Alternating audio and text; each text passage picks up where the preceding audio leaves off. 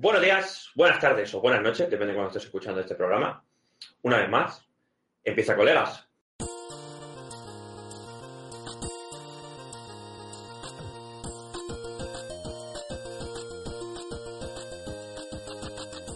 Colegas, programa 14, si no me equivoco. Una semana más estamos aquí a tope. Y esta semana tiene, tenemos un temita interesante a tratar, la verdad, eh, porque muchos de los integrantes de este, de este podcast eh, son muy asiduos a este tipo de videojuegos y seguro que nos van a brindar una, una opinión bastante, bastante interesante. Eh, bueno, voy a presentar, voy a empezar como todas las semanas presentando a mis compañeros. El primero soy yo, eh, mi nombre es Kevin, eh, soy presentado de este programa y voy a intentar controlar un poquito a mis amigos los borrachos.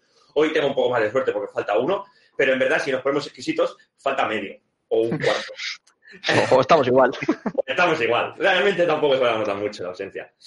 Así que eh, el segundo en presentar va a ser Cristian, mi mano derecha, como siempre. ¿Qué tal, Cristian? Hola, muy buenas noches. Seguimos con nuestro eh, ingeniero químico favorito, Jordi, que hoy ha tenido una competición interesante de Power. ¿Qué tal, Jordi? ¿Cómo ha ido? Sí, muy bien. Hemos superado dos de tres marcas. Venga, va, dale. Sí, 207 y medio de sentadilla y 140 de banca. Y el peso muerto no. No. 140, ya son kilos, ¿eh? Sí, sí. Bueno, Pesaba Ha estado guay. Me hubiera gustado ir, pero, pero ha sido imposible. Eh, seguimos con otro de, nos- nues- otro de nuestros ingenieros, en este caso informático. Eh, Rafa, ¿qué tal, Rafa? Hola, buenas noches. Yo he hecho todo lo contrario. En vez de levantar pesas, he comido fajitas. Bueno, pues, pues ya está. Pues ha comido fajitas. Lo, lo he hecho. Nada, lo nada decido. más que decir. ¿Lo puedo despedir? fajitas. ¿Lo puedes despedir? ¿Quieres despedirlo ya? ¿Quieres empezar despidiendo a gente? ¿Me quieres despedirlo ya cuando aún no hemos presentado a todo el equipo? bueno, seguimos, seguimos las presentaciones y a, y a lo mejor luego se despide. Eh, siguiendo con las presentaciones, tenemos a nuestro testigo protegido de confianza eh, con el Grow Up que se hizo la semana pasada, pero la cámara sí que es cierto que le ha mejorado hoy un pelín. ¿Qué tal, Ávila? Hola, buenos días. Buenas tardes, buenas noches. La, la cámara, la cámara algo ha mejorado. No, No, sí. pero algo ha mejorado. Es por el miniflash. No sé qué le habrá hecho, ¿eh? Nada, lo de siempre. Añadirle un foco con el, móvil viejo de su padre o algo así. No, es súper foto. Y una vez más tenemos aquí a- al integrante favorito por mi parte y por la de Cristian, porque nos está ayudando mucho en este proyecto. Que, Mucho nos que- ayuda. Ya ves, que es Rubén. ¿Qué tal, Rubén? Esta Perfecto. semana, esta semana has tenido curro, ¿eh? Eh, sí, bueno. Y el que tiene que venir, seguro. Sí, bueno, eso sí, es verdad. Yo tengo una lista por ahí de cositas que hay que hacer que, que me da miedo hasta a mí, ¿sabes? Y ahora que tengo el nuevo PC seguro que me cae. Imagínate para mandársela a alguien. Exacto. Eh, y por último, y hoy sí que realmente por último, eh, el más importante de todos, nuestro comandante de colegas, Lice o Paul. ¿Qué tal, Paul? Buenas noches. Y como siempre, eh, ahora tocaría a David, que es lo que he dicho en la baja de hoy, que tampoco lo vais a echar de menos, porque la única No, diferencia es que no vas a tener la cámara de una persona así. Con el momento. Pero hay que, hay, que, hay que decir, hay que decir que no está despedido. Por no ahora. está despedido, no está despedido. Por ahora. Que, que no parezca que le hemos matado. Exacto, no, no, simplemente tenía el fin de ocupado. Y, y vamos a empezar con el tema de esta semana. Que el título del tema de esta semana es el siguiente. Los juegos Souls-like. ¿Por qué nos gusta tanto comer polla? así así lo, he- lo hemos titulado. Básicamente el tema de esta semana va a ir de todo el estilo de videojuegos y la retaila de videojuegos que tenemos actualmente eh, comúnmente conocidos como Souls-like, ¿verdad? ¿Correcto? ¿Es así? Sí, correcto. Viene ser, eh, sí, viene a ser juegos como Dark Souls, Demon Souls, Bloodborne, eh, The Surge, eh, mío. Remnant, Remnant from the Ashes, que es nuevo, eh, Nier. Sí, es que No, digamos que se ha hecho mío. como un género. Sí, se ha hecho es, como un género. un- es como un subgénero propio, sí. Exacto, exacto. Pero antes de empezar con este tema, han canjeado un despedido, Cristian. Pues si lo canjean habrá que usarlo. Si lo canjeáis, que usarlo. Así que lo siento mucho, pero Rafa, estás despedido. Puedes, pasar a recoger tus cosas. Puedes pasar a recoger tu cosa cuando quieras. Hostia, tío, he perdido dos trabajos en una semana. Hostia. Hostia, macho, qué duro. Sí que Qué eso es lo que había que estrenar, ¿eh? Ahora, me siento mal. Una maravilla, ¿eh?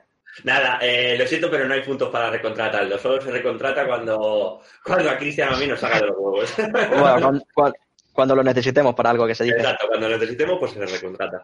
Bueno, pues chicos, vamos a empezar con el tema de esta semana, ¿vale? Eh, ¿Por qué nos gusta tanto como el pollo? Hemos titulado este, este tema de los Souls-like, pero básicamente es eso. Es un género que, que- que está en los top de los géneros, de géneros, vamos a titular así, eh, de los últimos años. Eh, nivel, se están haciendo speedruns de videojuegos a niveles no hit, no, o sea, no hit run, ¿verdad? O no hit no run o cosas así. No hit run, no, Sí, no death run, exacto, pasártelo con cosas que no son ni un teclado ni un mando, o sea, que decir nada. Con unos O sea, bongos. Bailando, Llévalo al extremo.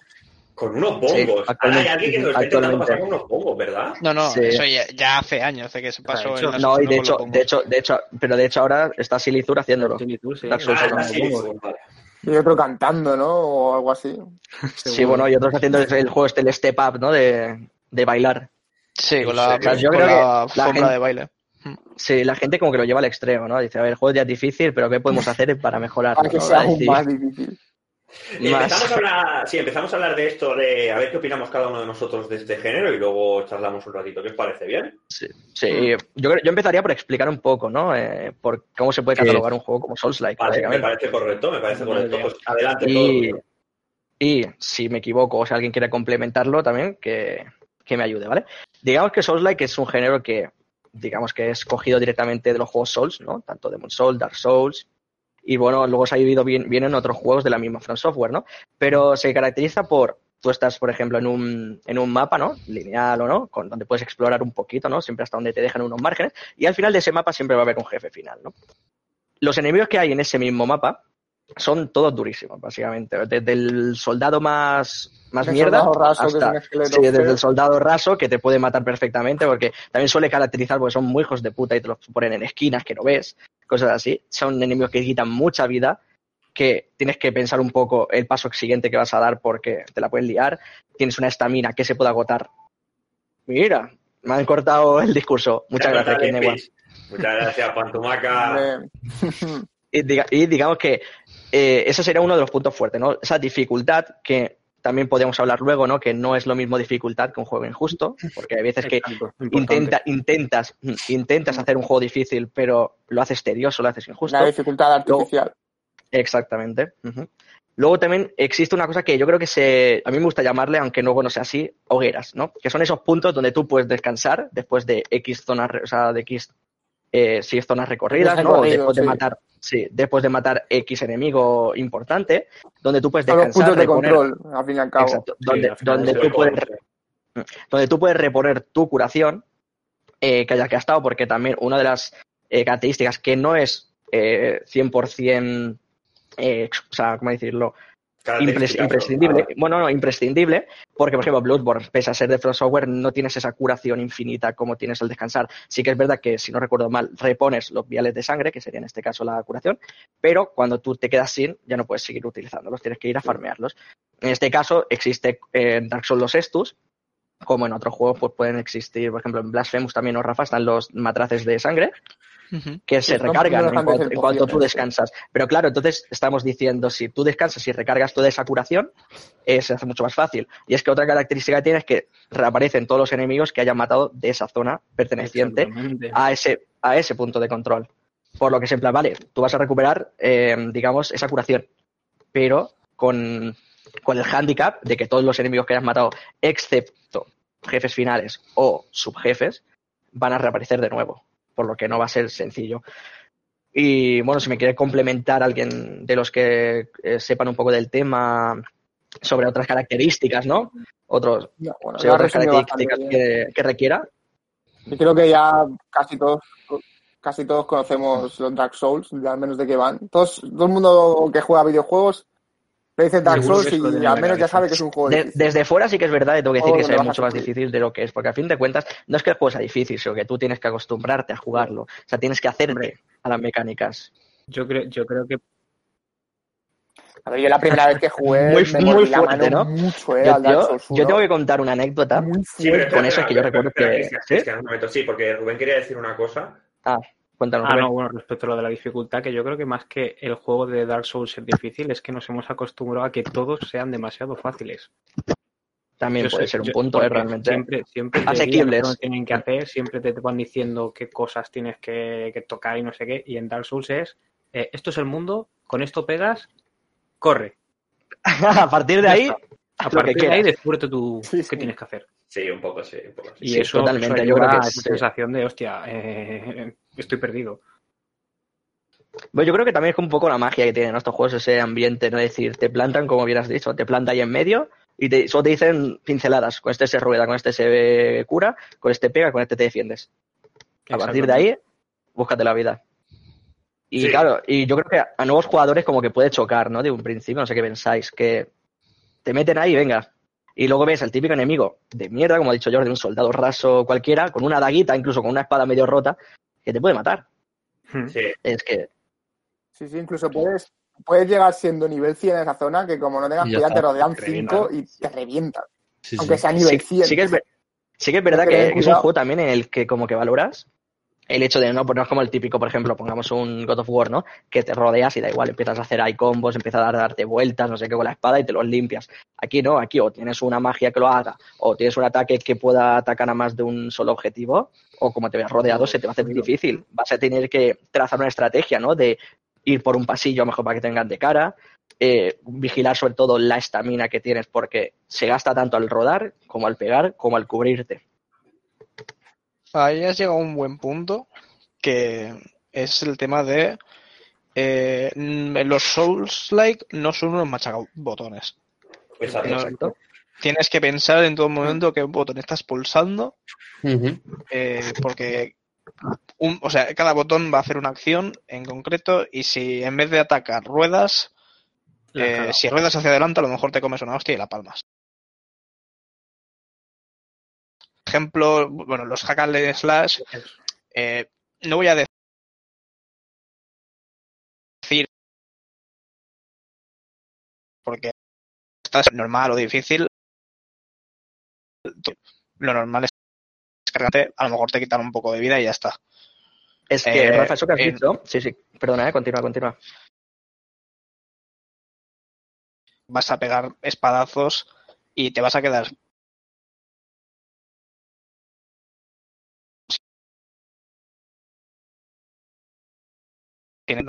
que es un poco también el encanto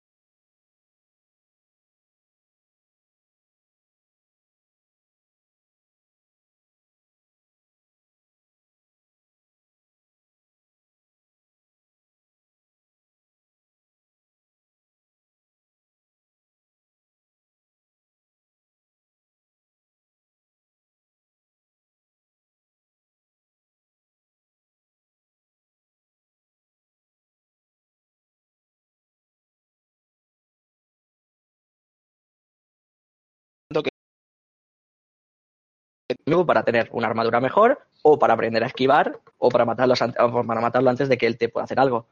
Entonces, yo creo que también es mm, una noticia que vi hace tiempo, ¿no? Es que la gente pedía un modo fácil para estos juegos. Y es en la plan, y es en plan, es que el juego, realmente cuando tú te pones, no es difícil. Por va a decirlo de antes, no es difícil. Es un juego que, en el que si tú te haces a él, perfectamente puedes completarlo. Por lo que ponerlo en modo fácil, ¿qué sería? Quitar enemigos, que te quiten menos vida, tal vez. Eh, Además, sí, podría romper ¿qué el juego. pensáis? quiten ¿Qué vida. pensáis? Claro, Esto claro. sería que te quiten vida. Pero eso es fácilmente manipulable. Farmea más, vas 20 niveles por encima y ya está. Además que Exactamente. Hay gente que no quiere perder ese tiempo en farmear. Bueno, pero es que el tiempo que tardas en farmear es lo que eh, tardas en aprender a jugar y a lo mejor ya no necesitas esos niveles. Claro, pero no sé, sí, yo sí que entiendo la queja del modo fácil. De hecho, hay mucho debate en torno a ello, pero yo sí que entiendo que quizá eh, le estás vetando la entrada a parte de posibles jugadores. En plan, de que les interese mucho, pero igual no tienen la habilidad o la capacidad de, de aprender eso al nivel que O- o el- o tiempo. atrás. O el tiempo, o el tiempo, claro. Tú, añadiendo un modo fácil, puedes, en verdad, puedes romper el juego tanto Claro, ya, para, Sí, sino para hablando- clásico, la dificultad clásica la puedes romper añadiendo un modo, fácil. Porque- pero no estamos hablando de romper la dificultad para siempre. De- de- de- ese- claro, un modo fácil, no. Pero claro, eh, tú eh, con un Bloodborne o con un Dark Souls, tú no puedes decir, vale, tengo media hora, voy a jugar. No, No. no, porque no vas a hacer absolutamente nada. Nada. O sea, es un Bueno. juego que necesitas estar mucho rato jugando para Yo- pillar el truco y día tras día y día tras día para finalmente conseguir tener la habilidad suficiente para poder jugarlo como el desarrollador quiere y como el juego te requiere. ¿Sabes?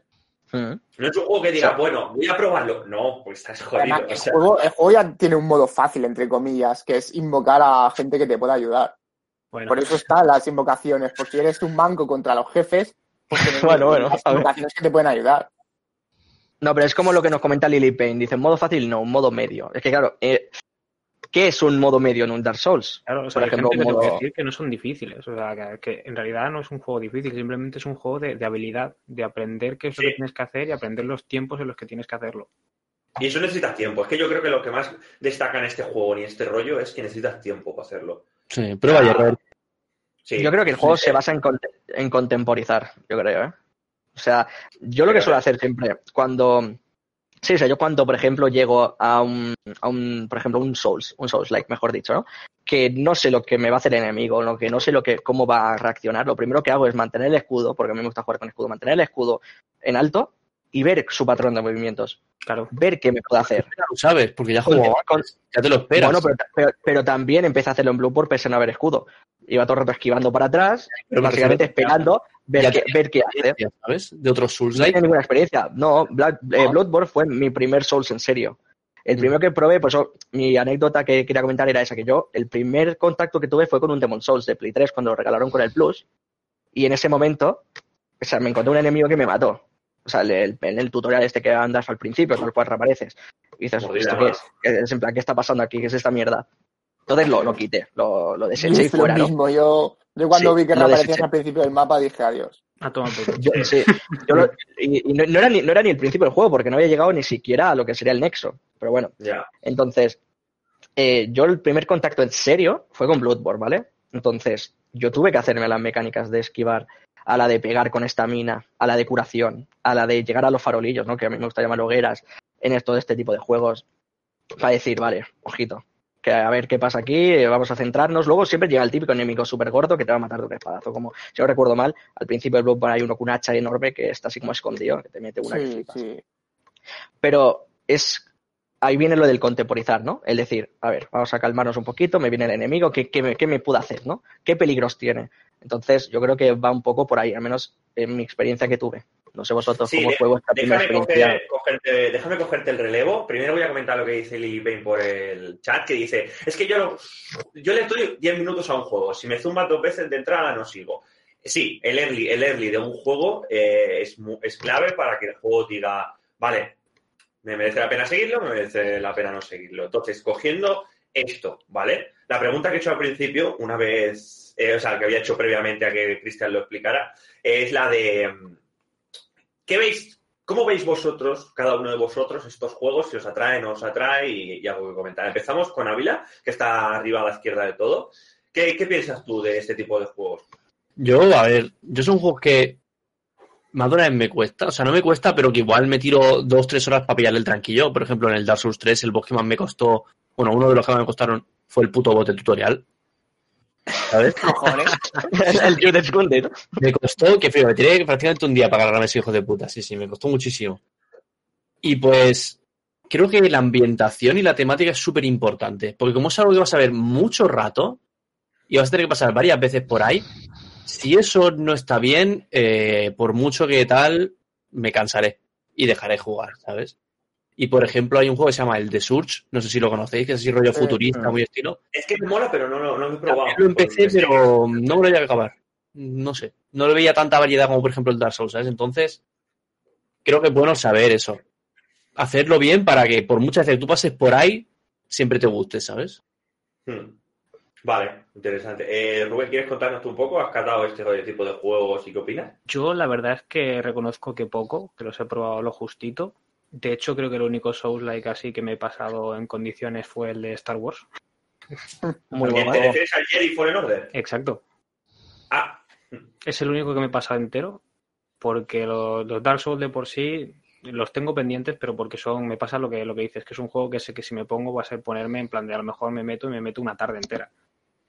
Pero, pero los tengo pendientes. Pero si el único que juego así entero es esto y me llama mucho la atención, pero es eso, la, el tema de la curva de aprendizaje esta de como no me, muchas veces no me siento suficientemente hábil como para pasármelo y yo quiero empezar para pasármelo y aprender bien la historia, que eso es otra.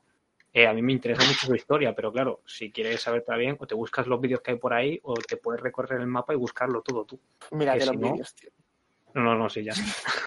sí, ya lo he hecho. Vale, pues eh, coméntanos tú un poquito, Paul, a ver qué, qué- qué opinas de este tiro de, de juego. A mí no me gustan. No que Hemos hemos, hemos visto un hombre desolado.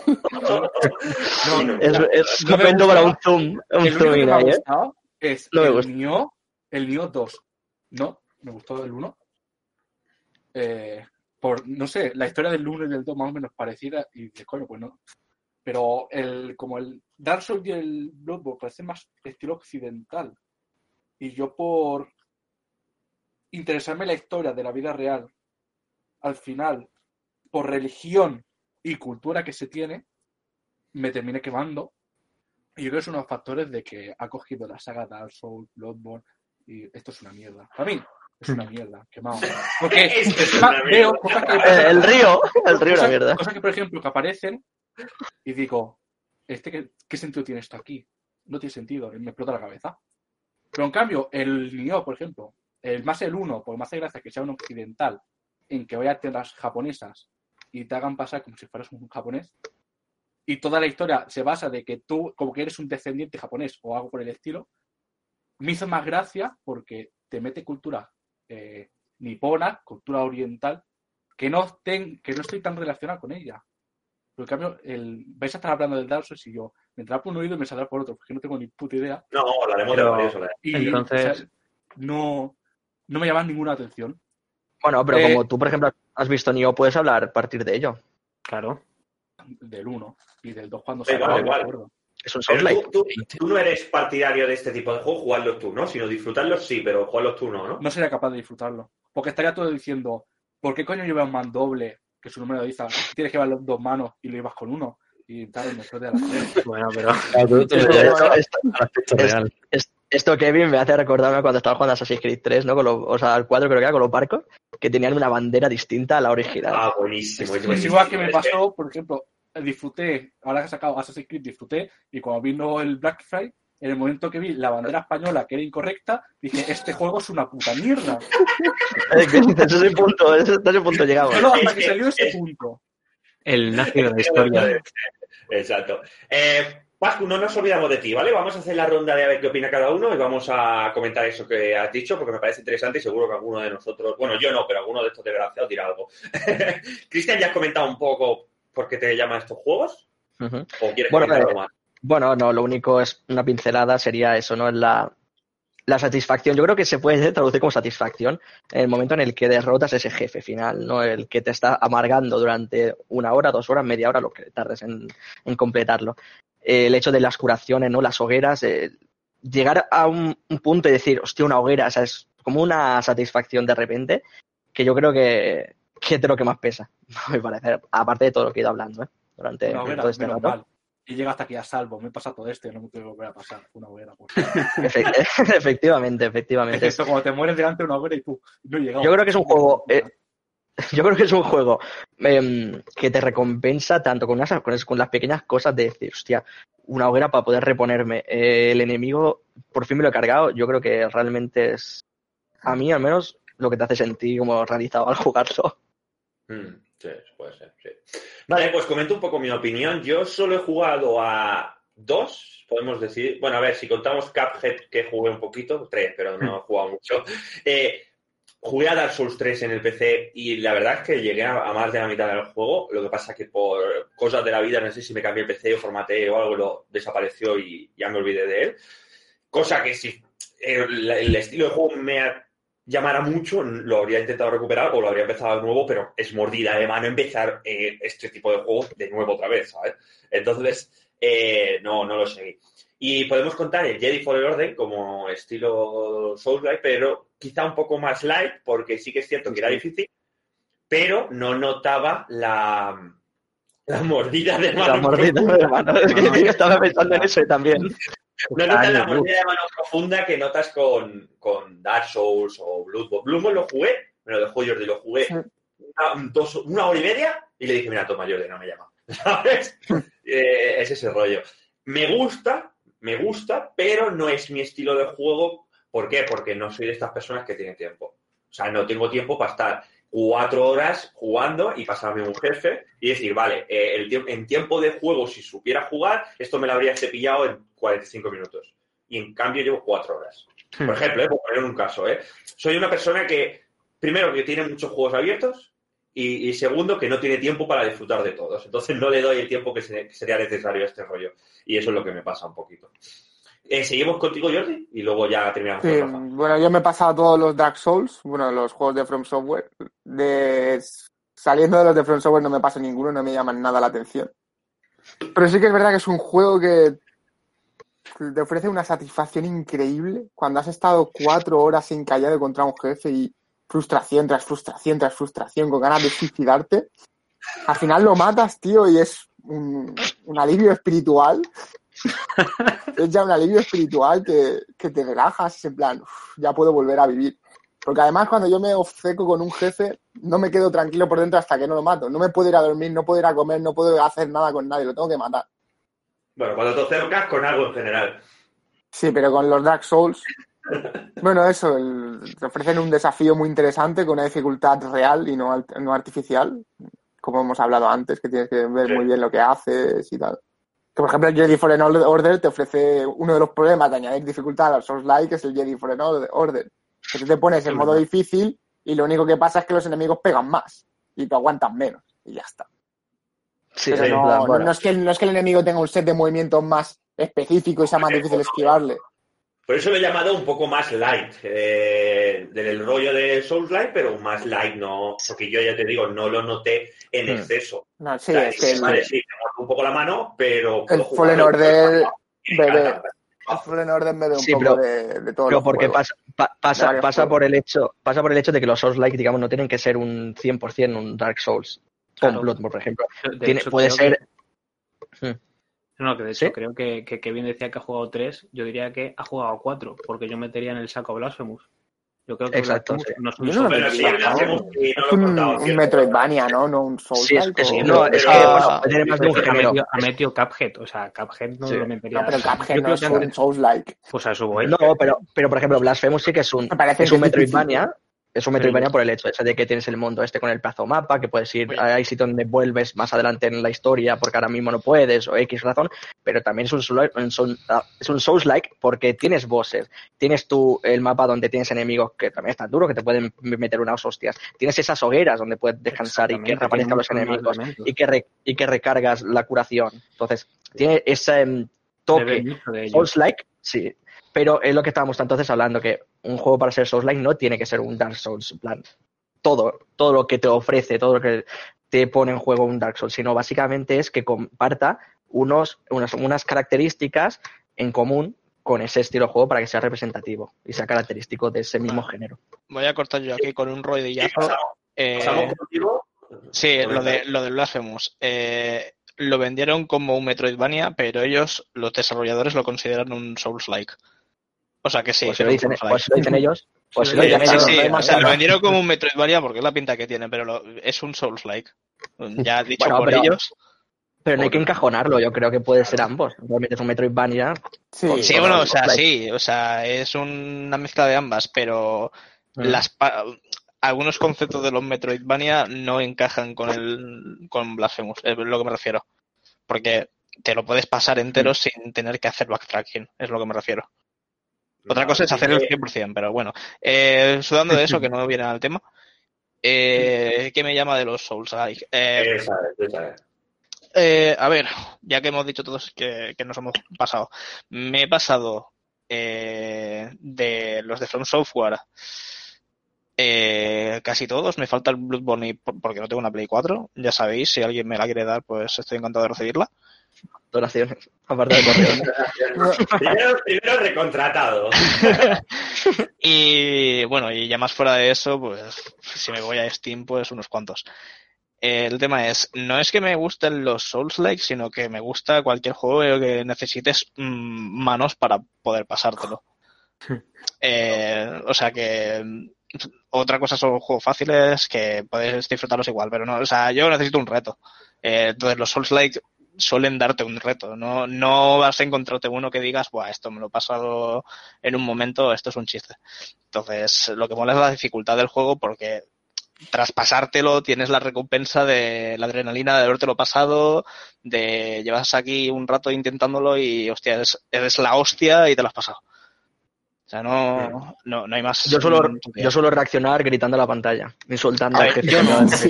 Sí. Bueno, eh, pues como yo en el LOL, o sea, tampoco. Pero eh, también jugando a cualquier juego competitivo de, de este Sí. estilo, eh, a la que haces una jugada que eh, dices, hostia, es que he ido contra tres y me los he cargado a los tres a, a puro skill, que tenía las de perder, pero les he pasado la mano por delante, te, pon- te pones igual de burro que cuando te cargas un bosque y llevas dos horas intentando. Sí, no, no, no, sí, sí, sí. Entonces, un poco eso. Eh, en concreto, los, los Dark Souls y Demon Souls y tal, a ya no es que sea que necesitas habilidad para jugarlos, sino que el sistema RPG que tienen me- es básico, entre comillas, pero es lo que más me gusta a mí. Porque hay otros RPGs que se van por otros lados que dicen, esto es una mierda, a mí déjame subir Sí, stats y tiro para adelante.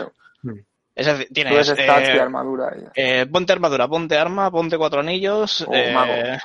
y tiras para adelante. Y Ah. te suben los Pues- stats como quieras y punto. Pues mira que a mí mí es eso- una cosa, perdona, Cristian, eh, Sí. mira que a mí es una cosa que recuerdo, sobre todo del, Dark Souls 3, porque ya los otros no, no tienen tanto, tanto este rollo, que pff, me daba una periza decir, vale, ahora que me suban, no sé qué. Porque soy una persona que le gusta más que se lo den más cao, ¿eh? no por otra cosa. Yo reconozco cómo juego yo y lo que me gusta. Pero el hecho de decir, vale, quiero jugar de tal manera, me tengo que subir destreza. Quiero jugar de tal manera, me tengo que subir no sé qué. Es que me apetece, me apetece. Claro, yo- Te subes fuerza, tío, juegas con espada y escudo y ya está. Claro, pero si quieres jugar con una katana, a ver, hablo de, de- de desconocimiento, corregidme. Si juegas, juegas con una katana o algo así, te tienes que subir destreza, ¿correcto? Correcto. Sí, sí. Sí, sí. Vale, y luego tienes que si los anillos, luego también tienes la magia, luego tienes eh, mis muertos en mi... Tronco, déjame tranquilo. Vale, Sí, Pero es bastante sencillo, en verdad. Es Te lo voy a poner desde otro lado. Te lo voy a Que poner sí, desde el pero- otro lado. Coge, Vale, el, va. coge el Skyrim. Para cada tipo de que habilidad. Llama- Otro juego que no me llama para nada. Claro, no son stats solo, tienes para cada habilidad que vayas subiendo de nivel, tienes una rama de habilidades que tienes que mirar en plan, Buah, yo quiero hacer esto, ¿dónde tengo que subirme los puntos? Eso era un puto coñazo.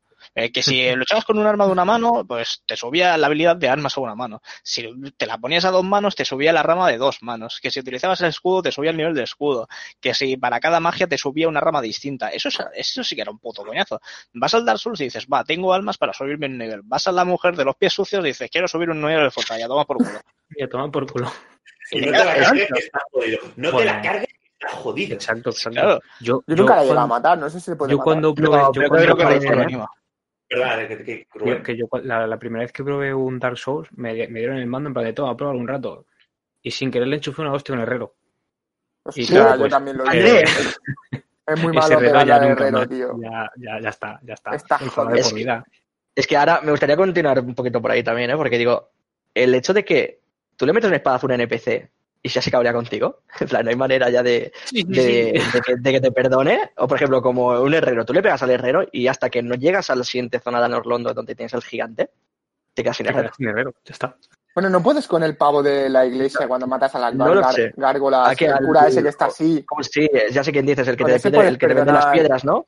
Sí, con eso No no, sé puedes si- perdonar tus problemas con los NPCs o algo así. Pero si lo, pero si lo matas al, al André, Ah, entonces está. No, Entonces si lo matas ya jodido está muerto.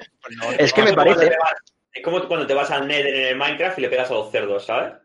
Sí, sí, sí, sí, la lías, la lías, o sea, ya puedes estar porque- Ahí está el encanto del juego, es decir, Yo no Sí, un espadazo tonto y, y se te cabrean contigo. Es- es- está, está molestando a una persona que vive ahí, ¿no? Si te parece, se te queda mirando, pues te va a dar de hostia. Sí, claro.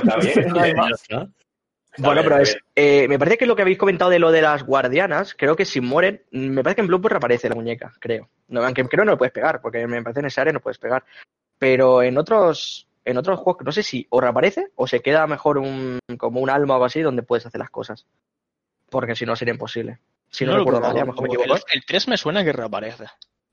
No sé por Sí. ¿En el hay uno un- no hay un hay? juego que- Sí, en el 1 eres tú, ¿no? En la hoguera, ¿no? Sí, y en el 2 y en el 3 sí, y en el Demon Está Souls la, la dama esta esmeralda, o como se llame. Sí, Heraldo Esmeralda. Mm. Vale, guay.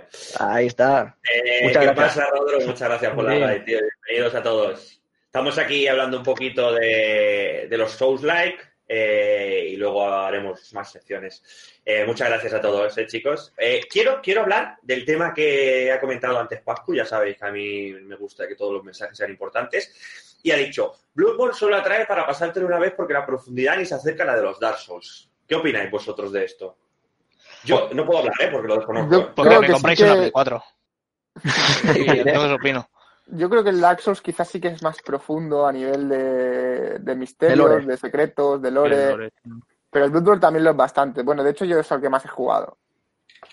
Yo diría que el que más me he pasado es el Dark Souls 3, que creo, no sé si me lo he pasado cinco veces, seis, no sé cuántas son. Cinco veces, Pero- pero no tiene por lo menos. bro. Bueno, yo igual Es que, el con Dark el Souls, es, que el, Bloodborne. es- es que el Dark Souls 3 es muy bueno.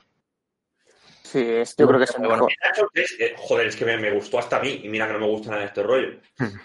Sí, es lo que comentaba en Pascu, ¿eh? es que hay más posibilidades de builds en Dark Souls que en Bloodborne. Sí, en Bloodborne, de hecho solo hay un estilo de juego que es Sí, esquivar. es- esquivar. Ah, Pero- porque no hay, no hay, verdad, habéis comentado que no hay escudos.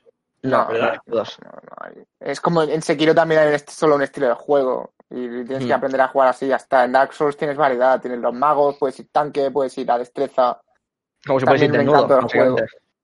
Bueno, a mí pero- una cosa que me llama. Perdón, perdón, dale, Rubén, perdona, dale. No, no, que digo que cuando hay solo un, un estilo de juego como tal, ya que nos ponemos tan con, con el purismo, el purismo este de bueno, es que estos juegos son difíciles porque así es como lo han planteado lo- los desarrolladores.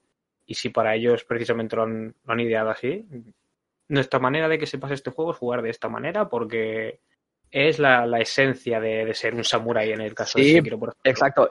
Eh, yo, pero yo creo que no se está criticando, al menos en mi parte yo no critico. Realmente si el desarrollador dice, quiero que se juegue así, el samurái tiene que llevar esta espada, no la puedes cambiar, vas a tener unas prótesis para ayudarte, en fin, ni te vas a cambiar la armadura ni nada. Entonces, yo me parece correcto porque ellos ya han calibrado la, la- la dificultad a partir de eso. Entonces, Sí. yo creo que es mucho más sencillo calibrar la, la dificultad a partir de que ellos te digan, vas a tener este arma siempre, solo vas a- la vas a poder mejorar en cuanto te cargues a un boss, y la curación, o sea, la vida solo la puedes eh, conseguir más si exploras, que es algo que no es imprescindible porque de pasar, tú te puedes pasar el juego sin recibir daño. Bueno, sin recibir daño en Sekiro no sé, pero sin morir seguro. Entonces, es mucho más fácil calibrar una dificultad así, ¿no? Que en un Dark Souls donde tienes la, como ha dicho Jordi, ¿no? la build de mago o la de katana, por ejemplo, la destreza.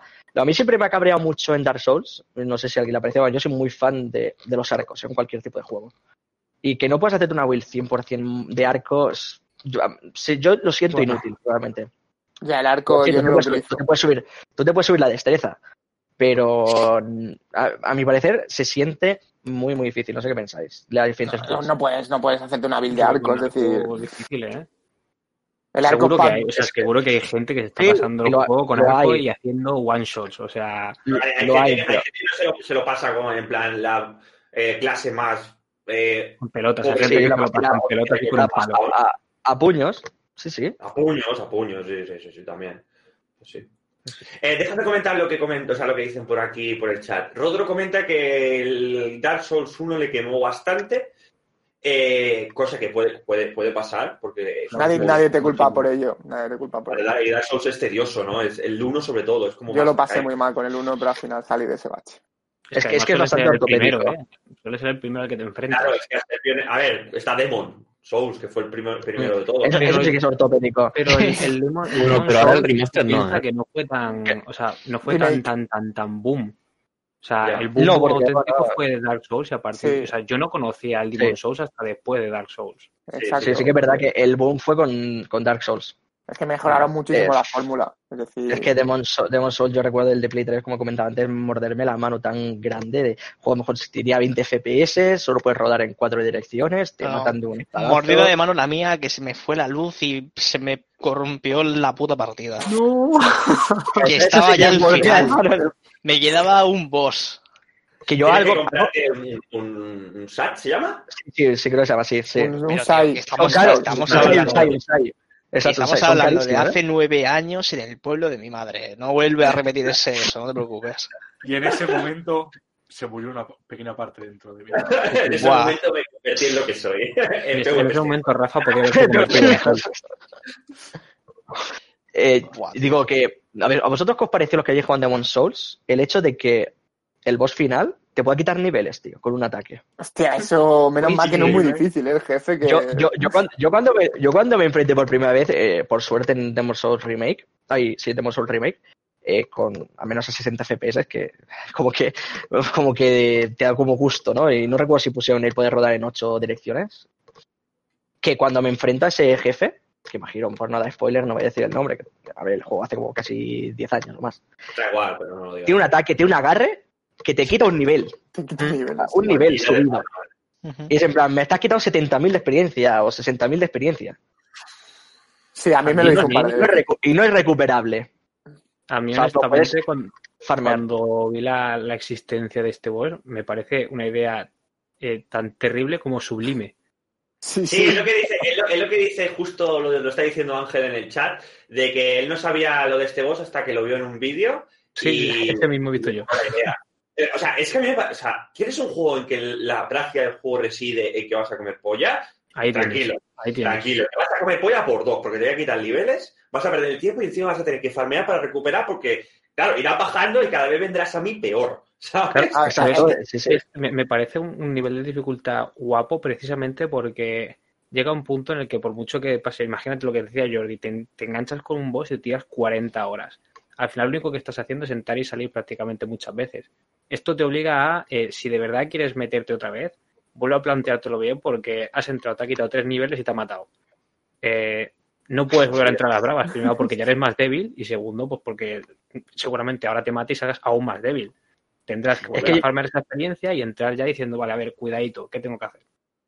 Yo creo que es una genialidad el hecho de, pese a mordida de mano monumental, ¿no? De las que hacen época, yo creo que es una genialidad el hecho, ¿no? De decir, hostia, cuidado, que este enemigo tiene un ataque que como me enganche me va a quitar progresión. O sea, tiempo Sí, sí, juego que voy a tener tiempo. que voy a tener que invertir de nuevo si quiero estar como estaba. Si no voy a venir por debajo cada vez que me enfrente a Eso él. duele de verdad, eso duele de verdad. Y claro, está llevando entonces es, es el juego lo que te está haciendo ver, es decir, cuidado, este enemigo, eh, tenle respeto porque te puedes quedar hecho una mierda. O Exacto. sea, te, te puedes quedar sin nivel. Entonces, yo creo que es una obra maestra. bueno, eso es. Sí, sí, sí. hay- hay que más decir no puedes hacerlo más. que- O sea, que no puedes gracias hacerlo a- mucho. Yo- Gracias a Dios no es un enemigo muy difícil, ¿eh? porque te toca eso contra que- la Fride del Dark Souls 3 y ahí te Cuando te agarra con el, con el aguadaña, no, hubiera sido tremendo, ¿eh? Espera, espera, espera. Yo queda. vengo, a, vengo aquí a decir una verdad como un templo, que es eh, los bosses de Demon Souls serán más fáciles o difíciles, pero sus mecánicas son las mejores de todos los Souls de, de la historia. Todos Bueno, los putos bosses de Demon Souls tienen una mecánica única. Te vas a cualquier otro Souls y, a excepción de algún boss suelto, todos son un... Tienes aquí un bicho, mátalo.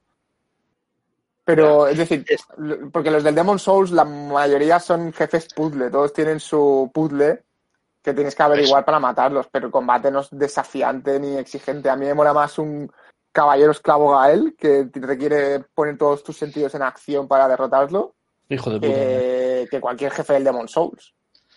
Sí, Pero estamos, ¿eh? hablando, Porque te- estamos hablando de uno o dos bosses y es el final del, del último DLC del juego. Pero el resto de bosses es un, tienes aquí un bicho, mátalo. Sí, entiendo lo que quieres decir, porque sí, cada uno tiene su secreto. El que es ciego, tiene- si hay no hace ruido, no viene a por ti. Eh, el- hay uno que tiene un objeto clavado y le tienes que pegar ahí. Es interesante, pero no el presenta soberano de las tormentas. Quería, sí. Eh, chicos, quería encaminar el final del tema principal con dos cuestiones y es ¿por qué eh, Dark Souls, sobre todo, destaca tanto sobre todo los Souls-like? Si os fijáis, el tema de hoy era ¿por qué nos atraen tanto eh, o qué nos atrae de los juegos Souls-like? Y si os fijáis, se ha ido el tema siempre para eh, Dark Souls. ¿Por qué? ¿Por qué se deja de banda quizá Mm, corregirme, que no, no sé si me estoy equivocando. Nio, Nio es, es de este rollo, ¿verdad? Sí, Sí. Eh, algunos más que hayan salido últimamente que se hayan hecho famosos, por así decirlo? Aparte de Nioh. El Sí, yo, yo creo que principalmente.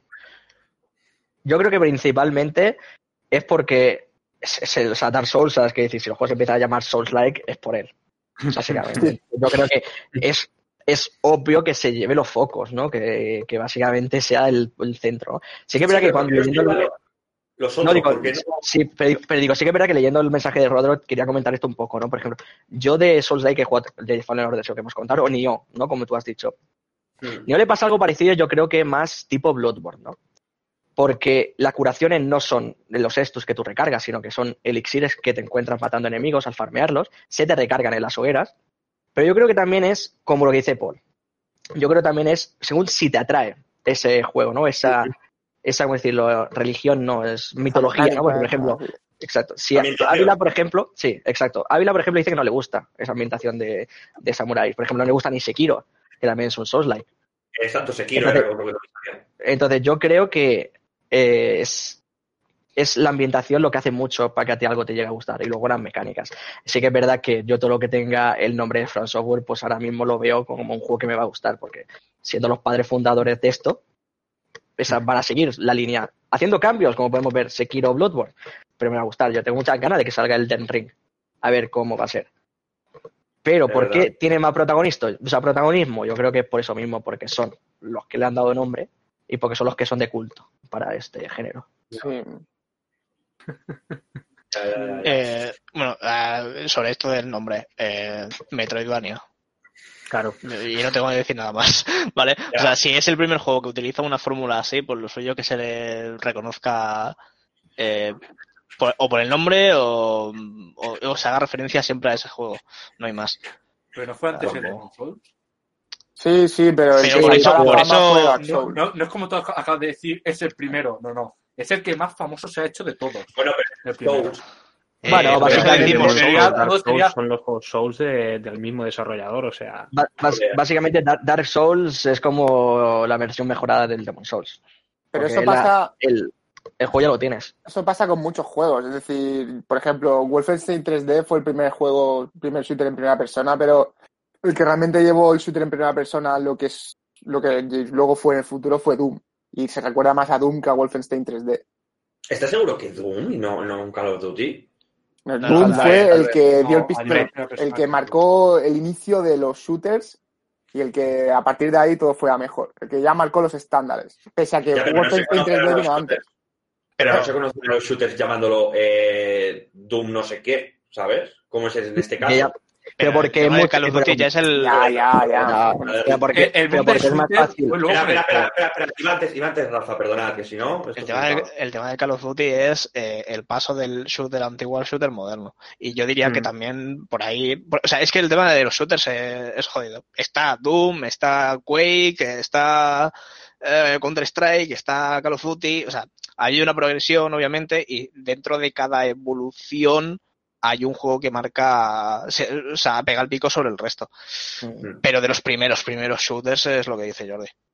Vale, vale, vale, vale.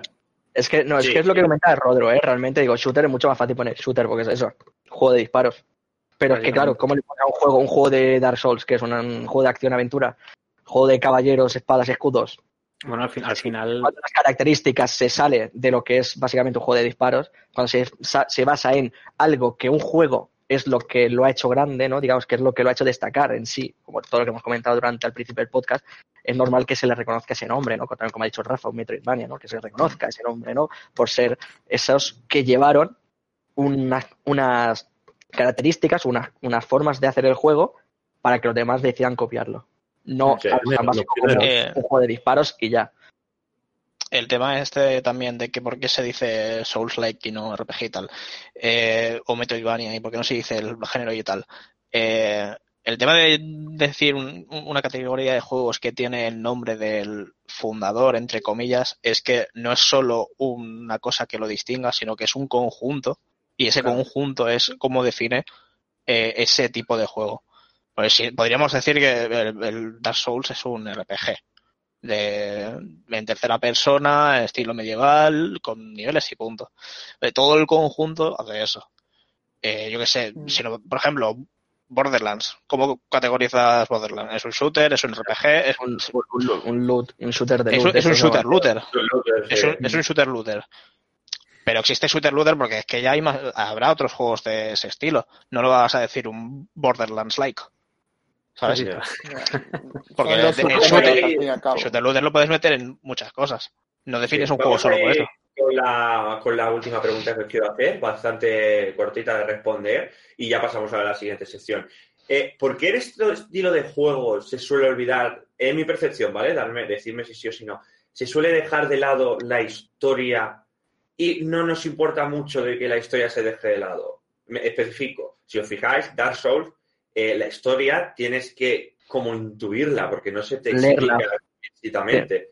Tienes que leer a los objetos que te encuentras. Exacto, Sí. exacto. Y, y no la necesitamos 100% porque lo que nos llama de este rollo de, de juegos es las mecánicas, dificultad, ambientación, que también hace mucho, porque la ambientación que dan son de estos juegos está alucinante. O sea, escenarios es brutal. Entonces, ¿por qué, ¿por qué pasa esto y no nos importa, por así decirlo? Yo voy a decir que es parte de un recurso, al final un recurso narrativo y que en parte mucha gente que no juega juegos ya por historia, hay mucha gente que le suba la historia de un videojuego. Eh, entonces es una manera de es una manera de que la gente se despreocupe de tener que ir entendiendo la historia. Y si a ti te interesa la historia, a mí me parece bastante guay el hecho de que tengas que buscarla.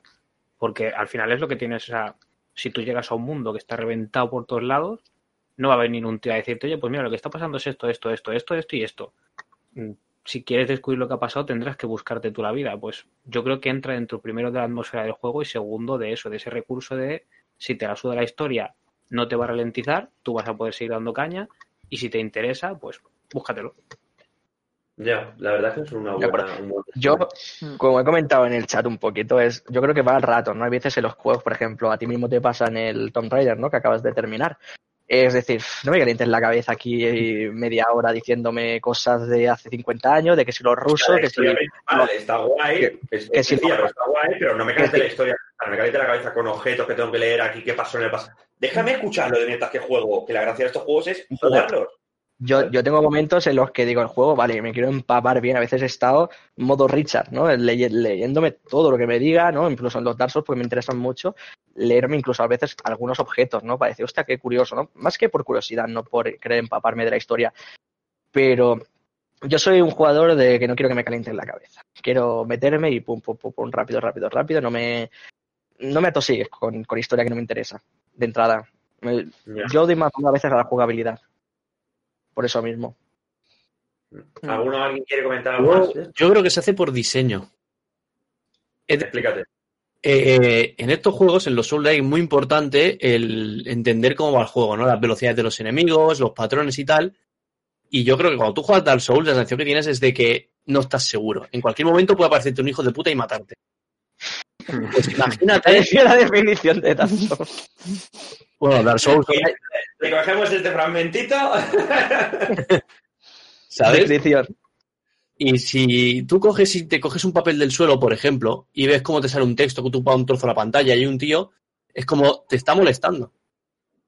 ¿Sabes? Es decir, si ahí te aparece un enemigo, es como, coño, es que me está este tío diciéndome que esto, me está contando no sé qué, o te salta una cinemática que te rompe con la concentración que tenías. Y An- cosas de esas. Yo creo que se hace un poco por eso. Por eso en el Dark Souls no hay pausa. Por no, Exacto, a por, decir. ejemplo, por no, por no ¿sabes? Y darte Antes- antes de- que como te despistes, igual te la clavan, ¿sabes?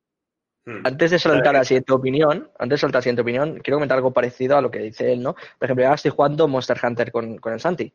Y hay momentos en los que tú puedes eh, como que investigar al bicho, ¿no? Sus huellas, sus mierdas que va dejando por el mapa.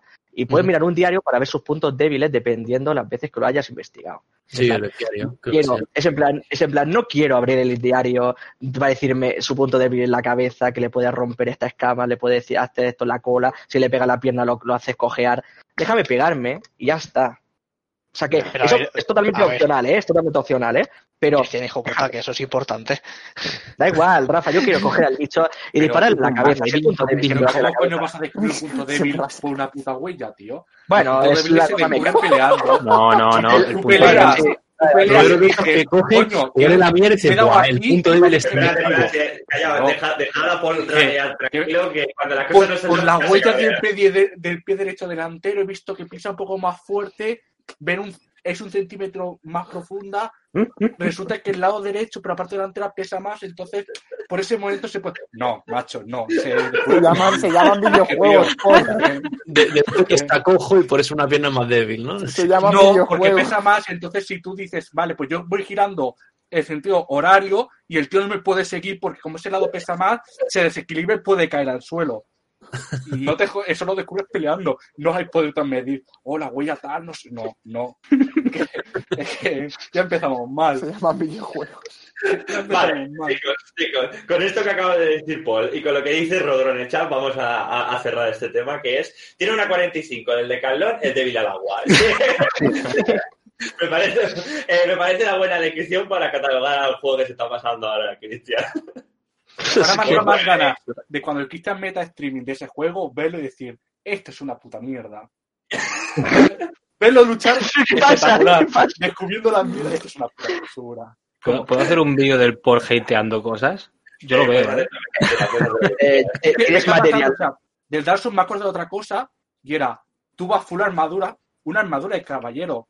Compañeros, en la historia de la vida real, esos iban a caballo y no se podían mover. Y los veo correr y dando volteretas. Y yo dije, mira, Porque, tú has subido tu fuerza y tu resistencia y tu aguante y, ¿Y? tu vigor. y Y te estás pegando contra Tío. Dragón, Paul, ¿qué más da? Claro, tío, si, si tú entrenas y te vuelves más fuerte y te salen más músculos, puedes llevar una armadura más grande y los correr más. cojones, tío. Espera, un momento, espera, Y espera. llevas, que vas full equip, que vas con espada y escudo. Espera, ya sabemos para qué está entrenando Jordi, entonces. Claro. ¿Tienes. ¿Tienes algún rey Ahora que sí, destronar? ahora sí, ahora te compras un, un- un kit de armadura completo y te vas a hacer una voltereta. A ver si en el momento que estás dando te caes y no te puedes levantar. Esto es como, Por eso esto es gira como cuando estás jugando, esto es como cuando estás jugando a Call of Duty y el soldado se te cansa y dices, a ver, desgraciado, no, dale que estoy corriendo. Y es en plan, bueno, a ver, a lo mejor lleva 40 kilos en equipamiento encima, ¿sabes? O sea, Sí, bueno, a ver, se, se cansan en 5 segundos. Y, hombre, no, no. dos Vale, segundos y eh, otra vez. Venga, tiene el franco, la ligera, luego tienes la pistola de mano, La munición. munición, que si los prismáticos, que si la radio, eh, y como corra más de 5 segundos y se canse, te cabrea. Hombre, no me jodas, pero lleva 40 kilos. A ver, es, muy- es- es muy sencillo de casa darle al R3. Claro, desde casa, pero corre tú, Vale. ¿sabes? No, ya, chicos, claro. vamos a dar por zanjado este, este tema, porque nos podemos hablar de mucho más, pero ya llevamos unos 50 minutos y no... no 57. Eh, vale, no, no sé, yo he puesto esto a No, no, 50. no, no, lo digo porque no sé si podemos estar así hasta mañana. Es que Ya, yo voy a ya, seguir ya. rajando y te digo que me echáis, o sea, me echáis. Me echáis. Que va, es maravilloso. O aparezco muerto mañana por la gente que le gusta el Dark Souls, compañeros. Nada. Pasamos, pasamos a la siguiente sección. Eh, Cristian, ¿cuál quieres? Eh, ¿La de Polo o las noticias? Yo me diré historia ahora que está caliente, ¿eh? Ahora que está calentito. Ah, está, está tope. Vale, chicos, pues vamos a pasar a la sección favorita de todos, que es Historia con Zeg. Que es Vale. una sección bastante interesante en la que Zeg nos cuenta anécdotas de la historia eh, que él conoce y nos la, nos la hace accesible a nosotros, un poquito más amena que no escuchar una clase de historia durante una hora por un profesor que se leyó el libro cuando tenía 20 años, tiene 53 y sigue repitiéndola. Así que eh, vamos, a pasar, vamos a pasar a la, la sección favorita de todos. Eh, te doy paso a ti, Paul, todo tuya. Hoy en Historia con C yo molaría sonido de 234, como la imagen. Os voy a traer al hombre apodado La Muerte Blanca. Pero antes de empezar, quiero que todos en el chat, si queréis, por supuesto, escribéis de qué país creéis que es. Venga, A ver, es que si mojáis, es que ¿De qué país? A ver. ¿De No qué vale buscarlo, ¿eh? que es? yo, yo, yo me he hecho spoiler antes, creo, pero no voy a decirlo. Este, este tío de, ¿De qué Vallecas prefiero blanca, Pero, pero vamos, no, las no diéresis esas. La- Hostia, no he visto el nombre, bro. Bueno, da igual, yo he puesto alemán. Hostia, uh, Os dejo hasta ahí 20. Ya soy de 20. ¿Te vente? ya soy 20, gente. Voy a hacer Os dejo trampas. hasta ahí 20, dice el cabrón. venga, de, de Atlántida. Ibiza. ¿Ibiza? No, yo creo que es esto. Yo creo que es esto. Ando- pues me la agarra con la mano. la habéis dejado huevo, gente. Pero Ana, Ana. no sé que la ha puesto mal, me refiero. Bueno, Pero, escucha, estaba, tengo la pantalla aquí arriba, ¿sabes? O sea, no, no pidamos mucho más. con esto, Ah, bueno. alguien, alguien en el chat lo ha dicho, es finlandés. La, según la historia que tengo de un finlandés. No, no has dicho finlandés, eh, hemos dicho finés. Es lo ¿Finés qué es? Venga, venga. Venga. Bocas, eres un bocas. Bueno, No tengo ni idea. este hombre se llama Simo Haya. Si en un futuro este lo ve un finés y ve esto, no me matéis. Es muy difícil pronunciar con dos eh, puntitos encima de una A. Escucha, escucha, da igual, hablan como Teletubbies. Suda. Eh, ¿Cómo? este, pos- posiblemente a este hombre muy poca gente lo conozca y es el mejor francotirador de la historia. El que actualmente tiene Oye, o el- sea, hasta, hasta hace dos episodios yo no sabía dónde estaba Finlandia y ahora de repente tenemos a uno Es- que estuvo es en 18 la persona que franco. más adelante diré cuántos fallecidos El, tiene. el que mejor cadena tiene, entonces. Solo tengo de las de dos semanas. Y yo, creo que es el que más tiene. Bueno, este va a ir un poco así más rápido. Nació en la ciudad de Yabbi. Si pones el PDF y te vas a la segunda diapositiva, ¿sale? Nació en el lo tienes. 17 de diciembre del 1905. En ese momento pertenecía a Rusia, al Imperio Ruso. Eh, actualmente ya es finlandés, independiente. Eh, este hombre entró en el servicio militar en el 25, 1925, y como entró en el servicio militar, participó en la famosa guerra de invierno que duró ciento y pico días, del 1939 al 1940, y como he dicho antes, francotirador. Pensar que normalmente un francotirador eran personas que eran entrenados para, o sea, eran cazadores, muchos de ellos. ¿Por qué este hombre hizo tantas kills? Su KDA era de 505 a 1. Iba con Wallhack, iba con que- 505 a 1, pero ¿cómo se carga 500 personas? Oye, Este eh, hombre, este- ni Biestax en su época, ¿eh? Mucha gente coge y es el mismo, la misma persona que dispara el que dice yo he matado a tantos. Este no, contaba a sus compañeros, la gente que mataba. Este, este es como Por, por eso, por eso esta- estas dadas se, son más fiables que la que te saca la Unión Soviética con eh, Vasily no sé qué. No te lo creas. El. Anatoly Karpov. eh, Vasily no sé qué es el que supuestamente fue el que mata, fue a matar a un francotirador alemán. Hmm. El de la Eh, película. Sí, Sí. la famosa película de Stalingrado, a ese. Eh, ¿Qué pasa? Eh, estamos hablando de que la guerra de invierno, como dice, fue en invierno. Este hombre estuvo ci- 103 días en combate, si no me equivoco, o sea, sale 5 kills por día. y si ahora pasamos, y ahora podemos ver su fusil, si pasamos a las diapositivas, se verá el fusil. Este hombre, el, camufla- el camuflaje que llevaba era completamente blanco, junto con la nieve no se ve. Normalmente llevaba, miedo. muchas veces se ponía una máscara para el frío porque estaba entre menos 20 y menos 40 grados bajo cero. Invierno, eh, verano en Finlandia, ¿vale? como lo puedo ver. Eh, creo que está la momia, siguiente, el, el fusil está en el siguiente. Así. A esa, Oye, pero, pero, eh, lleva, perdona, eh, perdona, Paul, lleva un fusil sin mirilla. efectivamente, ¿Cómo? este hombre ¿Cómo? disparaba sin mirilla. Qué Porque huevos. las mirillas- Porque las mirillas telescópicas se rompían con el frío y explotaban. ¿Cómo? El, el, el, ¿Cómo el que acero, explotaban? el acero, el cristal, a muy baja temperatura, se convierte en cristal. Entonces es tan frágil que puede incluso con el mínimo movimiento, con un cortecito, puede incluso llegar a explotar. Entonces, aún tú con el ojo te puede llegar a explotar al lado del ojo y quedarte ciego. Ciego. Este Absurdo. no utilizaba esto, pero otra de las razones que no lo utilizaba era porque el gran inconveniente es el sol con la nieve refleja y el cristal refleja la luz. Entonces los enemigos te pueden ver. El típico destello ese, ¿no? Ese, ¿eh? Y otra de las razones, y otra de Es porque era de mariquitas. y otra para esconderse era se ponía nieve en la boca porque el ser humano en el frío suelta vaho. Pero si tú te pones nieve en la boca, no sueltas vaho. Entonces tampoco te pueden detectar. Ese llegaba a ser, llegaba a hacer su trabajo tan bien que pensaba en todo. En la imagen, Dije, puede- bueno, eh, en la imagen puedes ver el M28 Pitis Corva, ese es el fusil que llevaba, y a la derecha he puesto el Mosin Nagant, que es el famoso fusil de cerrojo utilizado por la Unión Soviética. Si se puede ver, es muy parecido porque se cree que fueron copiados. Eh, de la parte, si no me equivoco, fue los fineses que lo copiaron, o al revés. se parece bastante, ¿eh? El Sí, sí. vencedor es el que cambia la historia. Hmm. Ya, eso suele pasar. Eh, como he dicho, con ese fusil se atribuyen 505 muertes. KDA de 501 con este fusil, pero eso no es todo. Si pasamos a la siguiente diapositiva, veréis el subfusil Suomi KP-31, que ese que se atribuye unos 200 kills más. ¿Cómo? Entonces son 700. Pero ese no es de precisión. No, subfusil, porque muchas El veces hostia, tú al objetivo no vas a matarlo a distancia. Si el objetivo ya está al lado. Es una skin. Al lado he puesto el famoso eh, subfusil ruso, el PPSH-41, que este viene de un tal fusil, que este me lo tuve que apuntar porque ni idea, eh, PPD-48, que si no he puesto la imagen es porque cla- es clavado al Suomi 48. Si es que la verdad, la verdad es que este, este tipo de fusiles se estilaba mucho en aquella época, ¿verdad? ¿El qué? Este tipo de fusiles, de subfusiles, perdona, se estilaba mucho en la época, ¿verdad? Bueno, eran los que había, ¿no? Escu- O sea, Escúchame, la, de, este cargador de tambor circular, todo esto era lo que se estilaba en ese momento. que- la el- PPS el- es una maravilla.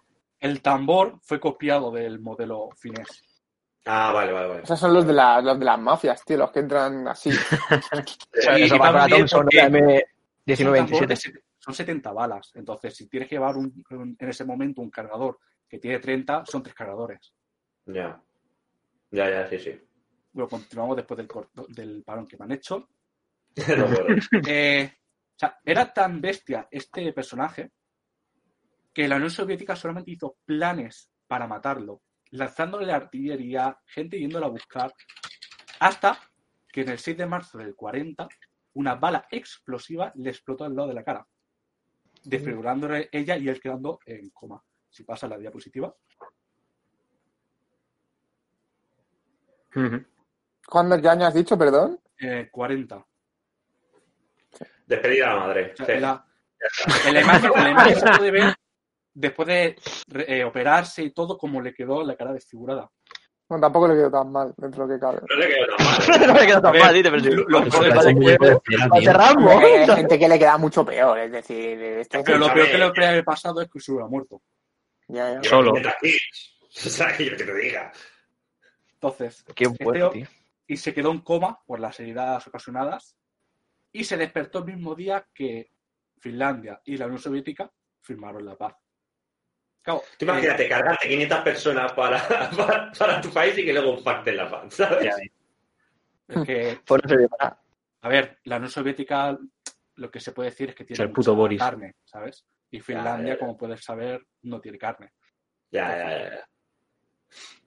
Hasta aquí ya, más o menos en el apartado militar, pues como se tuvo que recuperar, él no llegó a participar en la Segunda Guerra Mundial y cuando Finlandia volvió a pactar otra vez la paz con la Unión Soviética en la Segunda Guerra Mundial, él dejó su cargo militar y ya se dedicó toda su vida a cazar y a criar perros de caza. O sea, ya, si pasa ya la siguiente imagen, eh, lo que, ¿qué tiene Finlandia? No sé qué tiene Finlandia. pues mucho, mucho bosque. Luego eh, se, Pues se retiró, eh, estuvo viviendo hasta su muerte en esta localidad, en Rokohaki, al lado de donde él nació, o sea, le crió es al lado. Y, en mil- y ya anécdotas de este hombre, porque hasta murió de muerte natural en el 2002. Eh, en el 1908 le hicieron eh, un. ¿Cómo decirlo? Una ¿En entrevista. 1908? En el 1998 le hicieron una entrevista. Y a él le preguntaron, ¿cómo eras tan bueno? Y le dijeron, practicando. Y hice lo que me dijeron que tuviera que hacer lo mejor que pude. O sea, no te dice, no, no, por esto, por... no, no, no, practicando. O sea, supongo que este hombre solamente cazaba desde muy pequeño con solamente su padre o su abuelo y le enseñaba a cazar. Y él lo implementó eh, luego en la guerra de invierno. Y con esto, como he dicho antes, es, hoy va a ser cortita, la historia de este hombre, que mucha gente no lo va a conocer, pero hasta actualmente, yo creo que hasta siempre será el mejor francotirador de la historia. La muerte blanca. Eh, telita, ¿eh? El señor. Luego, luego, luego yo me quejo de que el Dark Souls es difícil. Es luego que tenemos ahora- pollas para decir, no, es que el Dark Souls es muy difícil. 500 bajas lleva el chaval sin mirilla, bebiendo nieve metiéndose la nieve en la boca. y a menos 20 grados con una chaquetita del Decathlon. o sea, quejaos si tenéis huevos. Es una locura. Yo es que sí que lo conocía. Es ¿Qué, qué demencial. dices? Eh, 2002 murió, dices. Murió en el 2002. Bueno, una lástima que no durase un poco más, lo hubiese encontrado en Face Clan. Encima de. ¿No te, no te he dicho otra vez? ¿High Rise o qué? No te voy a despedir otra vez. ¿Alguien lo puede despedir? Yo tengo, yo tengo puntos para despedirlo, ¿verdad? Ah, Rafa, que vamos a estrenar de nuevo. Yo tengo un montón de puntos. Venga, despedido. Es que.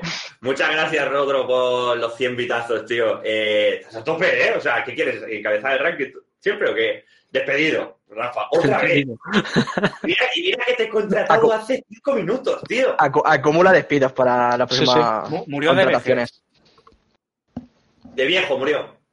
Sí, en 2002, pero Nació en, exactamente, el, nació en el año 5, 1905, y murió en el 100 años. 2002 con 98 años.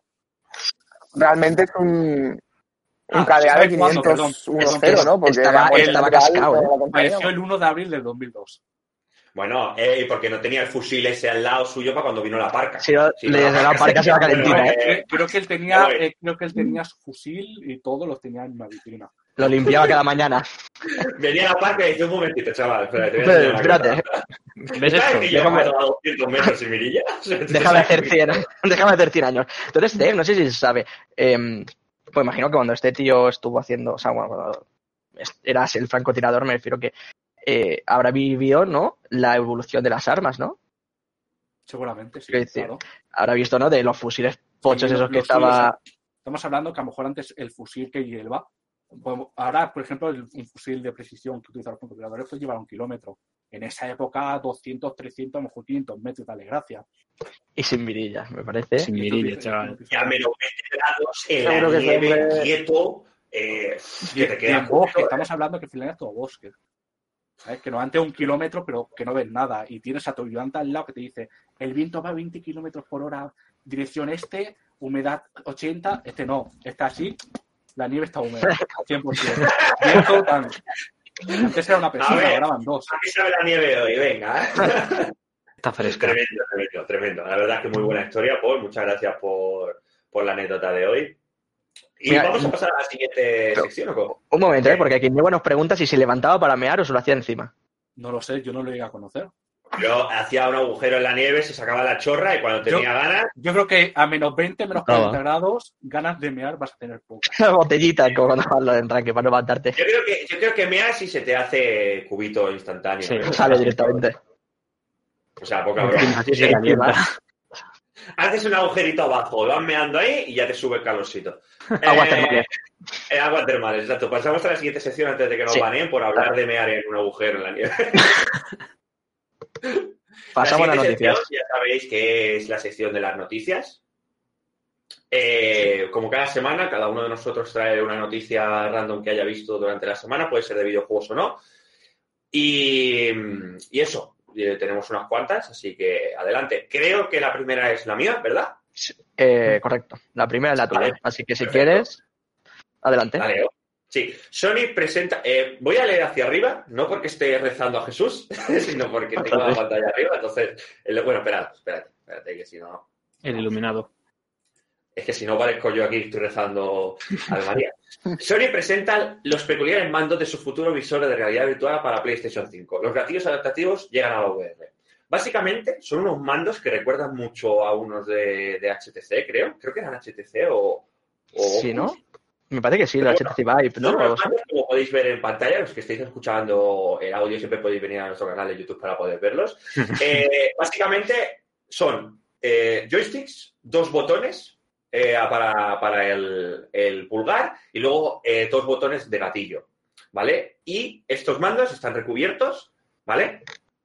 Por tres fracciones que te, te redondean la mano, te envuelven la mano y, y tienen la, la cosa que han añadido en Play 5 de los gatillos eh, Adaptativos. trigger- ¿Triggered? ¿Sí? ¿Adaptativo? Ada- vale, sí. Sí. Vale, sí, básicamente que te ponen un poquito de resistencia, también tendrá la, la- la, vibración de los mandos de PlayStation 5. La verdad es que están bastante guay. Esto para la VR puede ser algo muy guapo, ¿eh? La verdad es que tiene, tiene muy buena pinta, no sé qué opináis vosotros. A mí me Pues- parece muy guapos el diseño. Exacto. Pues va- Se se van a dejar, digo, se van a dejar continúa. de los Move. Digo, se van a dejar los no, mismos, por lo que es veo. que no podemos, Y que- no podemos estar con una tecnología que- de Move de año de la Kika, de Play 3, ¿eh? y, y que casi todos los juegos eh, de VR, menos los que van con Move, tengan que ir con el mando de Play, es como que le quita un poco de inversión. Entonces, yo creo que esto va a ayudar a mejorar eso, ¿no? Sí, yo creo que sí. ¿Qué querías comentar tú, eh, Jordi? Sí, que dejen de sacar menos mandos y más juegos que valga la pena Porque, macho, ¿de qué me sirve unos mandos si no hay ningún, nada que jugar? Bueno, está, ver, ¿Para qué. ¿Para qué quieres la Play 5? Bueno, de momento ya he jugado al Demon Souls.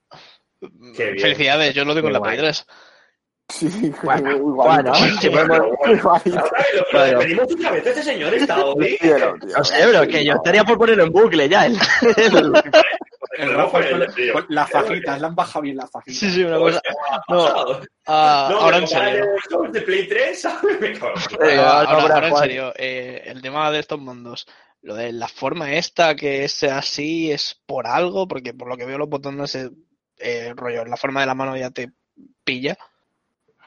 Eh, todo lo que lo rodea no sé para qué sirve.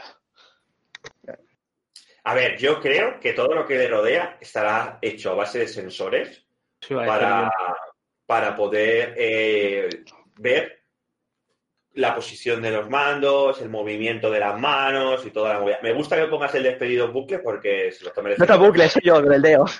Ah, vale, vale. Así que es eso, o sea, básicamente, es- o sea, eh, no podemos, no podemos estar con unos mandos, no podemos jugar con el mando de la Play 5 a, a un realidad virtual, lo siento mucho, pero no. No. O sea, la VR2, la PlayStation VR2, o como queramos llamarla cuando la actualice, me parece que viene para finales de. Pues no, para el año que viene o por ahí, tiene, tiene que tener tecnología de ahora. O sea, no podemos depender de como antes. ¿Alguien quiere comentar algo? ¿Quedáis callados todos, putitas? No, porque estaba respondiendo. No, no, no. Estaba respondiendo a Ángel que dice, podemos poner un contador de despidos. Sí, hoy sí. O sea, es que apunto, estoy por- estoy no seguir hablando porque a lo mejor me llevo otra. Pues bueno, No descartemos, no descartemos próximos despidos. No, a, mí, a mí me parece muy bien, ¿no? Porque yo, con mi tía ¿no? que está aquí en el chat, que es mi proveedora de eso que tengo aquí, eso es lo que tenemos ahí, eh, sí que es verdad que se agradece, ¿no? Que pongan unos mandos, yo creo que eh, tiene muy buena pinta. Y si encima dices que le van a meter los gatillos adaptativos, o sea, es algo que cuando probé por primera vez, incluso en el Astro, ¿cómo se llama este? El Astrobot, este, el, el de Play 5, dices, es que por favor, que esta tecnología que, que no se vaya. O sea, ya quieres cualquier juego que te actualizan de Play 4, necesitas que tenga eso. Sí. Entonces yo, yo creo que va a estar muy guapos estos mandos. Ahora a ver qué hace con el precio, claro. Hmm, Eso es otra, eso es otra, a ver qué hace con el precio, porque estas cosas se suelen, se suelen inflar. Y a ver, por ahora han presentado los, los mandos. Hacen falta que presenten cámaras, tanto como dice Rodro por aquí, eh, que es especialista en este rollo. El otro día estuvimos hablando y, y se dedica a este mundo de, de los efectos especiales, visuales y toda la movida que está bastante, bastante guay. Hizo, hizo el- el- como un vídeo promocional de la Liga ACB, no sé si es de Sí. este año. Para la Copa del Rey.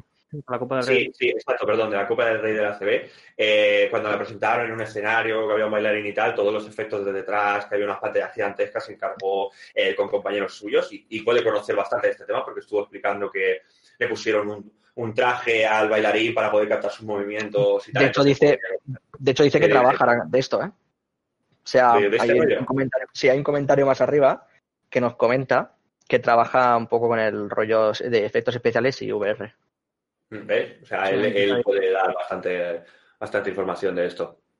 Así que es eso, por ahora han presentado los mandos, vamos a, a esperar, tenemos que conocer las gafas, tenemos que conocer si vamos a tener alguna cámara, algún sensor en, de- de- en el espacio en el que vamos a jugar, vamos, vamos a ver, vamos a ir viendo. En cualquier actualización pues la recibiremos y, la, y si podemos explicarla dentro de nuestras posibilidades de conocimiento y tal, pues aquí Mi- explicaremos. Mira, es, que- es que nos comenta Rodro que hizo una cosa de VR para el Bernabéu, pero que es algo privada, que es algo para interno de ellos. Puede ser, puede ser, claro. Qué A veces le gusta tantear un poco el terrenito, ¿no? Pero ¿nos puedes comentar un poco de qué era? O sea, sin entrar en detalles, ¿no? Porque a mí me interesa mucho, no sé. es ¿Hasta dónde puedes curioso. llegar sin que te despidan? Exacto. Exacto. Si te un puro. Un Claro, de eso, no, novia. comentaros un poco por encima, ¿no? Sí, está. Ah, pero para el de ahora, ¿no? Sí. O sea, de este año hablas, ¿no? ¿Qué querías Si comentar, nos Rafa, mientras? Sí. Ah, no, no, que sobre lo de a ver hasta dónde hablas con, hasta que te despidan, yo sé de eso. Hoy llevo experiencia.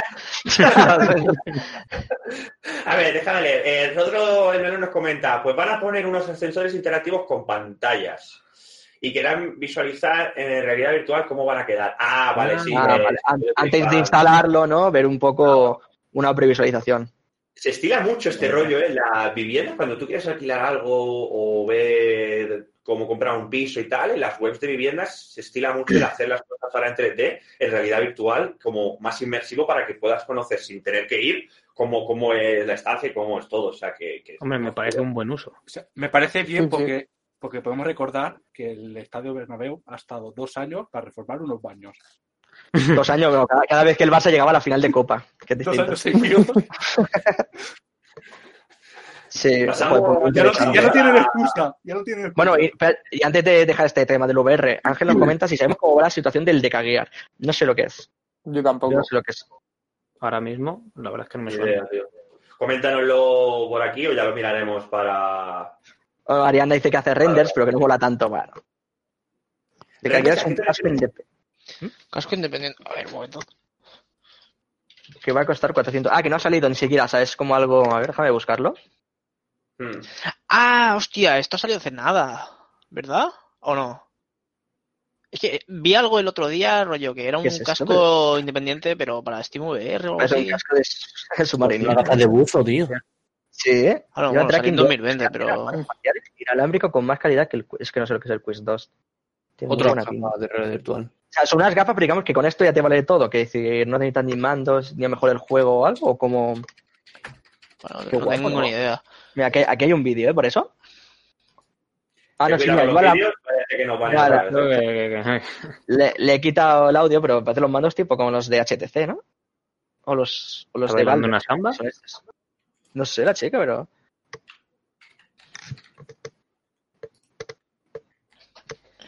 Pero se Ah, supone para lo que hace es que te pilla toda la cara o... Sí, pero la calidad tiene que mejorar, ¿eh? Es lo que siempre suele pasar en Bueno, el sí, este prototipo, Bueno, me parece que la tía esté todo el rato asustada. Bueno, hay que, eh, VR lo que tiene. Ya tenemos un podcast eh, reciente en el que Sí. estuvimos comentando un poco este, este Bueno. terreno. Lo tenéis en YouTube con Spotify. Y Reciente, no sé, ¿eh? ¿Reciente de cuándo es, bro? ¿A un mes? Yo creo que fue el quinto. No, ¿Eh? yo creo que hace fue, yo creo tiempo que ese, ¿eh? yo creo que fue el quinto, ¿eh? La polla, no estamos hablando de hace mil dos millones de años, que llevamos 14 programas, relajados. Pues ya casi que más de tres meses, ¿no? Sí, sí, sí, sí, sí. Bueno, pues si no tienen nada que comentar, Sí, ya se sí, terminado. Vale. Pues la siguiente es de Rubén, que Hmm. nos trae una- un hotel de Atari. Efectivamente. A ver, voy, voy a aclarar que hay un peque- una pequeña trampa en esto. Y es que no es de Atari como tal, sino que es que una cesión de los derechos de imagen. Tío, encarga- Ya cancela, ya acaba de pillar el viaje, tío.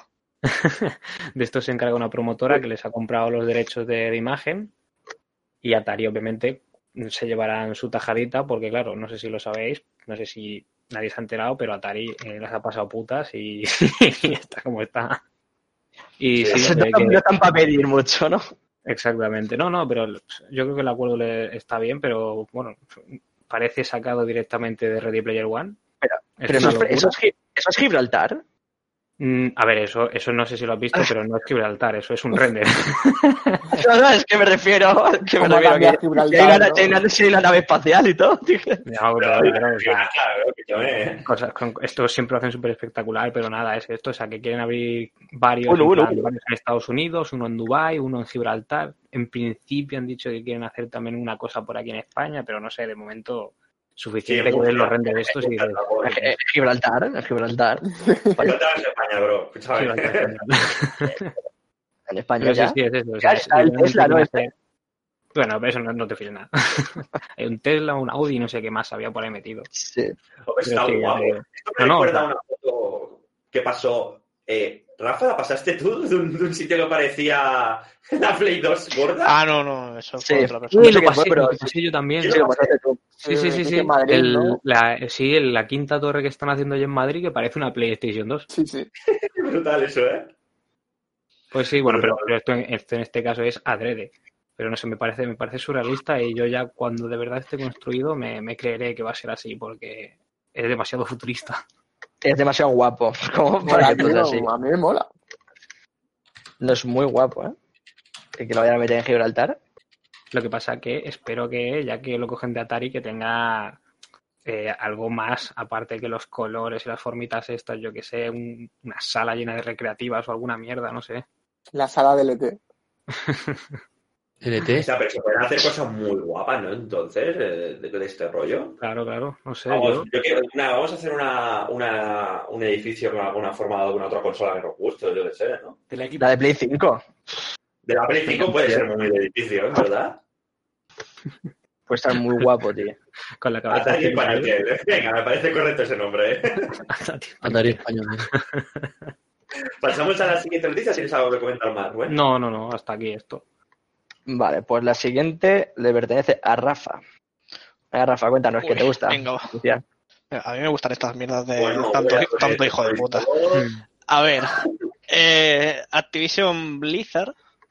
eh, es que me parece mal porque no han puesto el nombre entero, pero bueno. Activision Blizzard eh, despide a 190 empleados.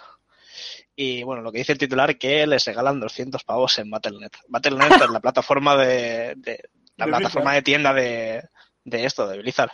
¿Vale? Eh, si nos metemos dentro de la noticia, eh, los 190 empleados creo que están dentro del sector de eSports de, de Blizzard Activision. Creo que eran trabajadores de King, que es la otra, es la- lo que me refiero, que faltaba King, por poner el nombre, que compraron en la empresa de King y creo que los han echado de ahí, que estaban trabajando, sí, que estaban trabajando en el tema de eSports, de los eventos de Overwatch League y Call of Duty League. Pero como estamos con el COVID, estamos parados, no hay eventos, a tomar por culo. ¿Vale? Esta gente despide más que nosotros, ¿eh? 200 euros para que te compres el Sí, qué, porque no vale. hay nada. A ver, no, escúchame, Eh, pero dos- dice 200 euros en su plataforma. O sea, que a fin Sí, de sí, cuentas, que a fin de A ver. cuentas, vamos, vamos a ser justos, vamos a leer entre la noticia porque esto es un clickbait de cojones. Ya, o sea, Eh, los 190 empleados corresponden a un 2% de los trabajadores tutores de la empresa. de y- 490 personas. Eh, el tema es que eh, han sido despedidos, pero eh, reciben un mínimo de 90 días de inde- indemnización, o sea que durante tres meses mínimo van a estar siguiendo cobrando. Eh, van a tener seguro médico durante un año, que es en Estados Unidos, eh, es como puto oro. Mm. Y el chiste son los 200 pavos de Battle.net, que para qué los quieres, estás en la calle, necesitas trabajo, no un juego, ¿sabes? Pero bueno, eh, no sé, si, si, lo hacen, si hacen reventa y consiguen esos 200 pavos en, físico, pues mira, mejor para ellos. Eh, entonces, esto no estaría tan mal si no ocurriese lo de la siguiente noticia, Cristian. adelante. ¡Pum! Mm, Bobby, To- Bobby Kotick, CEO de Activision, recibirá 200 millones de, de dólares en bonos. Me estás diciendo... el tío TV millones, míralo, tío. Un sobre del gesto para cenar, dice Rodro. Sí, sí. Me estás Está diciendo que está- estás sobres. echando a 190 personas porque no hay eventos de eSports y este señor va a cobrar 200 millones de, de dólares más porque sí. Eh, la justificación de esto. eh, este tío en el contrato tiene que su, su sueldo va aumentando según acciones en bolsa de Activision y tal. Y claro, Mm. este último año con, con el COVID, como eh, lo- el, el hobby de los videojuegos ha crecido por el hecho de que la gente no podía salir de casa, eh, obviamente las acciones en bolsa de todas las empresas de videojuegos han ido a la alza. Eh, no, voy a, no voy a decir todas, eh, no miro a nadie de CD Projekt, pero eh, eso, como la bolsa ha ido para arriba, eh, este tío también se ha subido para arriba y va a cobrar toda esa pasta en bonos. Eh, que podría estirarse un poco y dar un poco del dinero que va a cobrar a la gente que ha sido despedida. Bueno, está todo de O- coña, no ¿sabes? despe- o Esto es no- o no Activision, despedirla. chaval. O no despedirla, ¿no? Directamente. No, pero despedirse está bien, miraos a mí, yo he hecho tres veces hoy a, a Rafa. Ya ves, tío. Y te traigo noticias interesantes como esta. Vale, y te voy a contratar ahora, aún estás en negativo, pero... Bueno, noticia, nos quiere decir algo en esta noticia, Rafa. Sí, seguro, seguro es, estoy diciendo esto. Que, bueno, eso, que hay 190 personas más en la calle y uno que se ha vuelto más millonario aún. Está bien. Bueno, de hecho, de, Eh. hecho, de hecho va a cobrar casi un, bueno, más de un millón por persona que ha echado a la calle. Sí. sí. Bueno, pues Nada, creo, bueno. creo que he alcanzado la solución al problema que tenemos aquí, Rafa, de que te despedimos siempre. En vez de recontratarte, te vamos a dar puntos del canal que podrás reinvertir en el canal para que David hable o despidamos a otro y sentirte integrado. a ver, tenemos puntos para, vamos, para dar y vender. O sea, si quieres- A ver, hostia, joder, y encima si ya me meto de suscriptor para que me dé el multiplicador, ya es la polla. Exacto, ya está, vamos, eh, así me gusta. Está recontratado, pero una vez, aún estás en negativo, ¿eh, Rafa? ¿Seguimos con la siguiente noticia, Cristian? Sí, y la siguiente me parece que es de Jordi, ¿verdad? Las puertas en los videojuegos. Sí, Hostia, lo de las puertas. Las puertas, las putas puertas. sí, el. La puerta de dolor de cabeza, ¿eh? Que me resultó interesante. Que resulta que las puertas en los videojuegos son un auténtico dolor de cabeza para los desarrolladores, según comentan. Voy a leer el tweet que puso un pavo con un nombre muy raro, que es creador de Death Trash, que no sé qué juego es, pero bueno, es un desarrollador de más. Y según comenta él, dice, las puertas son complicadas de tener en los juegos y tienen todo tipo de posibles errores. Principal- principalmente porque son un embudo dinámico y bloquean la búsqueda de caminos. Potencialmente bloqueados, potencialmente destructibles, pero en general porque se ubican potencialmente entre cualquier interacción del juego o situación de personaje a personaje de aquí para allá. Los desarrolladores AAA también los odian. La serie Assassin's Creed, por lo, do- por lo demás llena de cosas, no las tiene. Es verdad. ya, ya, yo me quedo también así. Suele tener puertas, es verdad, bajar no tiene ninguna. Todas las puertas, todo abierto. Que entra quien quiera a las casas. Termina el tweet comentando, entonces, cuando un pequeño desarrollador independiente les agrega su primer juego, con situaciones de combate y no combate, así con múltiples esquemas de entrada a movimiento, fue difícil para ellos. Bueno, qué difícil. Es curioso, ¿no? No sé si Ávila o Rafa, vosotros que sabéis más de esto, si realmente Sí. programar puertas es complicado. Eh, ya no es por lo de las puertas, sino ya lo dice en el mismo comentario que es jodido para los algoritmos de pathfinding. Eh, para los que no tengan idea, eh, un algoritmo de pathfinding eh, consiste en, eh, de un punto A a un punto B, encontrar el camino más rápido. ¿Vale? Pathfinding. Eh, en el log, en, en el LOL, por ejemplo, eh, cuando le das clic al mapa, eh, que dices, joder, que me está yendo para arriba o para abajo en, un- en una esquina, eh, eh, está utilizando el algoritmo de pathfinding para decir por qué camino es más corto, pero si comienzas a darle clic todo el rato, a lo mejor se marea. Se hace la picholeo, sí, sí. Sí, pues bueno, es, es por eso. Entonces, si hay una puerta abierta o una puerta cerrada, eh, hay que tener en cuenta el, el entorno para decir si es más rápido ir por arriba o por abajo. A la que hay una cosa en el entorno que se, se va moviendo, tú comienzas a abrir o cerrar una puerta y el NPC que hay al otro lado se marea. Pues se refiere un poco a esto. Sí, bueno, y también es una metáfora un poco de para explicar que hasta una simple puerta es muy difícil de hacer en un videojuego, ¿no? Como comenta por aquí Rodro. Momento que me lo leo eso. Te lo mientras eh, comenta lo que quería. Bueno, sí. Eh, obviamente to- todas las cosas que metes en un videojuego o en un programa en general, eh, que es lo que me toca a mí, por muy sencillo que parezca que siempre, bueno, le das a este botón y te ha hecho esto, ya bueno, pero internamente no sabes cómo funciona. Obviamente el, el usuario no tiene que saber cómo funciona, él está ahí para usar el programa o jugar al juego y punto. Pero por detrás el, pro- el programador a lo mejor ha hecho una virguería para que eso funcione y eh, a la que toca es algo que está fuera de, de lo que ha planificado el programador, a lo mejor se destruye todo. Que se lo diga con las granadas eh, en el agua. Bajo el agua. El agua es una vergüenza. Bueno, Coméntanos tú algo, de verdad, eh, que, que Ávila quería comentarnos algo. Mm. ¿Yo? No sé, te hemos preguntado antes. ¿Quién es ¿El nuevo David?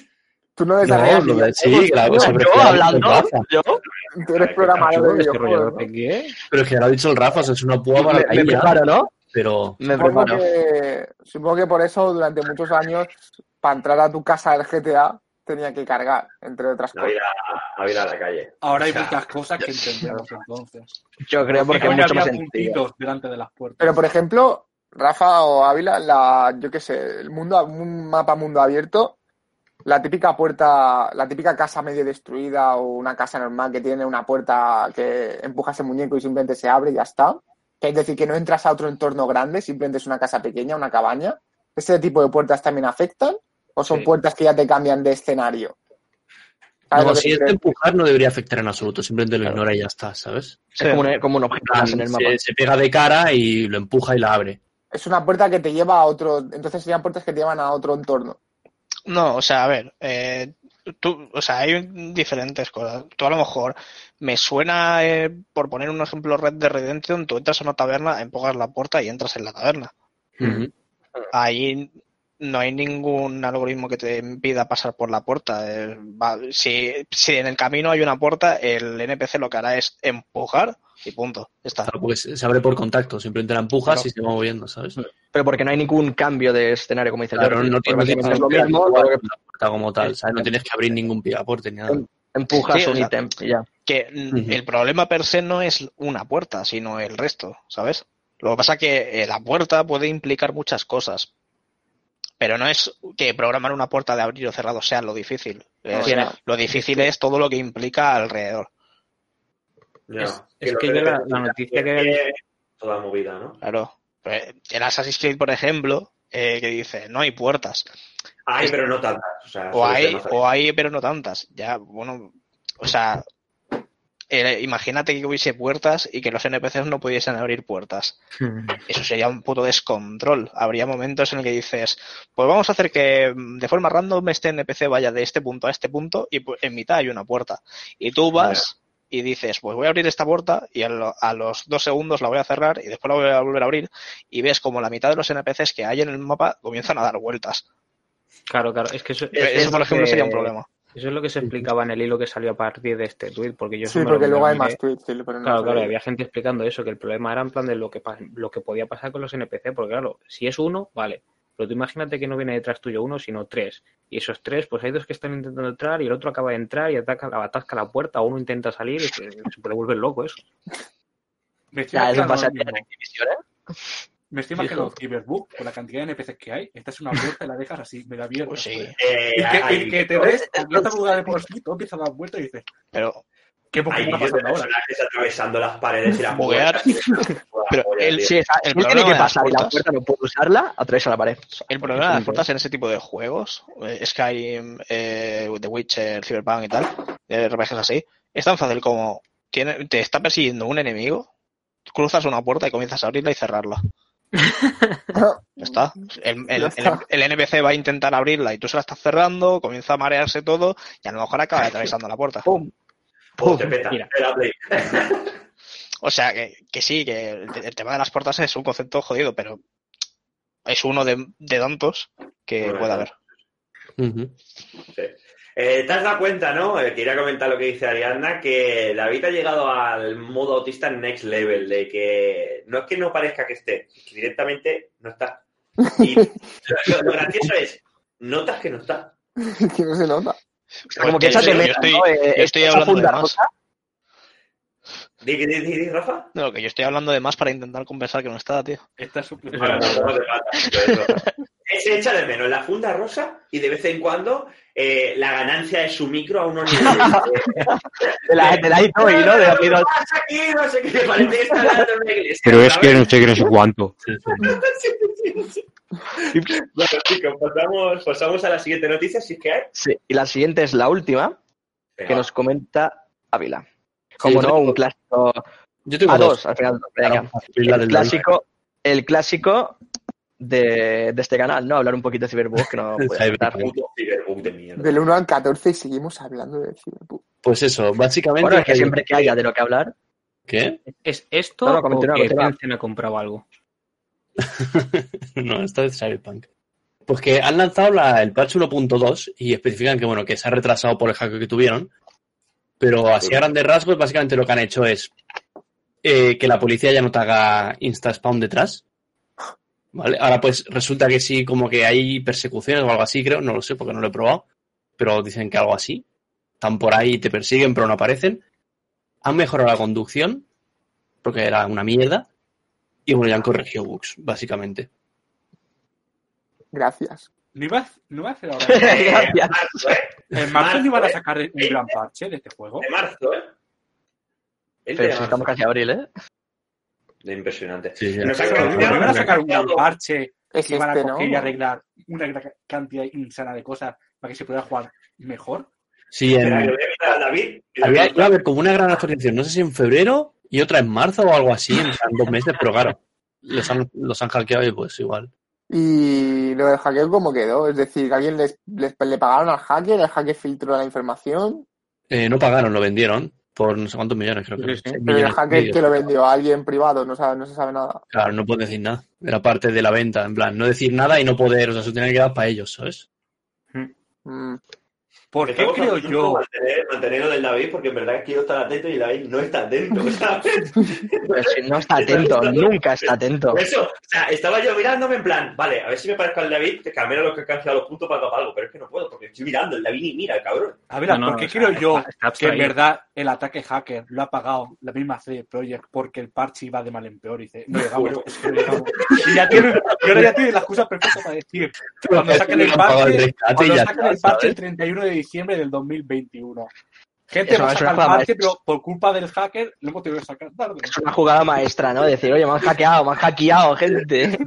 Eso, eso es como cuando yo, cuando yo me decían, eh, la entrega del trabajo es el día 22, y yo el mismo día Me deja el 22, pie, me deja el. No, a las 11 de la noche, que la tenía que entregar por el mudo, decía, venga, eh, corromper archivo. Venga, perfecto. Se cuelga este archivo y al día siguiente llegabas a casa y te decía, profe, oye, Kevin, que no me va tu archivo, que me sale que está roto. Y yo, "Ah, sí. puede ser? ¿Cómo puede ser? Lo tengo en el ordenador, lo tengo en documento, luego te lo envío. Qué rata, ¿eh? Otro día, que había ganado otro día. ¿Tú, tú has visto, tú has visto el truco ese? Yo me enteré tarde por eso, pero el truco ese de decir, tienes que hacer mil, mil palabras y Eh, escribes, escribes gilipolleces, lo pones en blanco y ya está, tío. Pero escúchame, yo. sí, Llegué tarde. Yo llegué muy vaina. tarde a eso, ¿eh? Yo llegué muy tarde a eso, ¿eh? Archivo corrompido lo he hecho. Pero, lo he hecho. Con ese profesor te funciona. Pero si hubiera sido Juan José Navas, te dice, ah, sí, cero. Y te deja suspendido. Ah, pero con, Juan José Navas no lo hacía. El puto Navas. Que los tiburones eran delfines. No, eran, los tiburones eran reptiles. Eh, Que porque el Kevin le desconectó internet, creo que era la directora o algo. ¿Cómo? ¿Qué Rubén? ¿Qué, Rubén? ¿Qué te pasa con la cámara? ¿Qué pasa? De Oye, este- en este, en este video tutorial os voy a enseñar este eyeliner que me he comprado. lo pongo así para que se Yo con Juan José Navas, don Juan José Navas, he hecho muchas vainas y una de ellas fue que él llegaba a clase y se ponía con su ordena, con su USB eh, eh, con contraseña y toda la pesca y dice, sí, hoy no hacemos el examen. y le quité el internet. No se lo desenchufé y se lo conecté a un Ethernet que no tenía línea. Y entonces él llegó y dice, ¿está todo bien? ¿No lo entiendo? Bueno, pues suspendido todo. Yo soy grande. Y yo, Yo soy espera, grande. espera, espera a ver si te, lo, si te puedo arreglar yo este ordenador, que yo, sé cosas. Y fue tan fácil como dice, bueno, voy a ver aquí detrás. Y dije, funciona nada más, venga, vamos a hacerlo. Y luego sacamos el móvil todo, o sea, ya, aquí. Hola, tremendo el Navas. ¿eh? No funciona, pues venga, todo el mundo suspendido. Todo el mundo es una suspendido. leyenda, ¿eh? Ahora es cuando Juan José Navas ve esto, se pone con la junta escolar, me quitan el título de bachillerato, me quitan el título del ciclo. Imagínate que mueve el cielo, mar y tierra. Era un tremendo. grande, ese hombre era un grande. Sí, tremendo. Ah, ¿Tienes alguna otra noticia? Eh, Sí. Voy a la última. Esta tiene que ver con Rockstar. Y el Venga, GTA va. 5, para variar. Pues que básicamente han pagado 10.000 dólares a un modder que ha arreglado los GTA, de carga verdad. del GTA Online.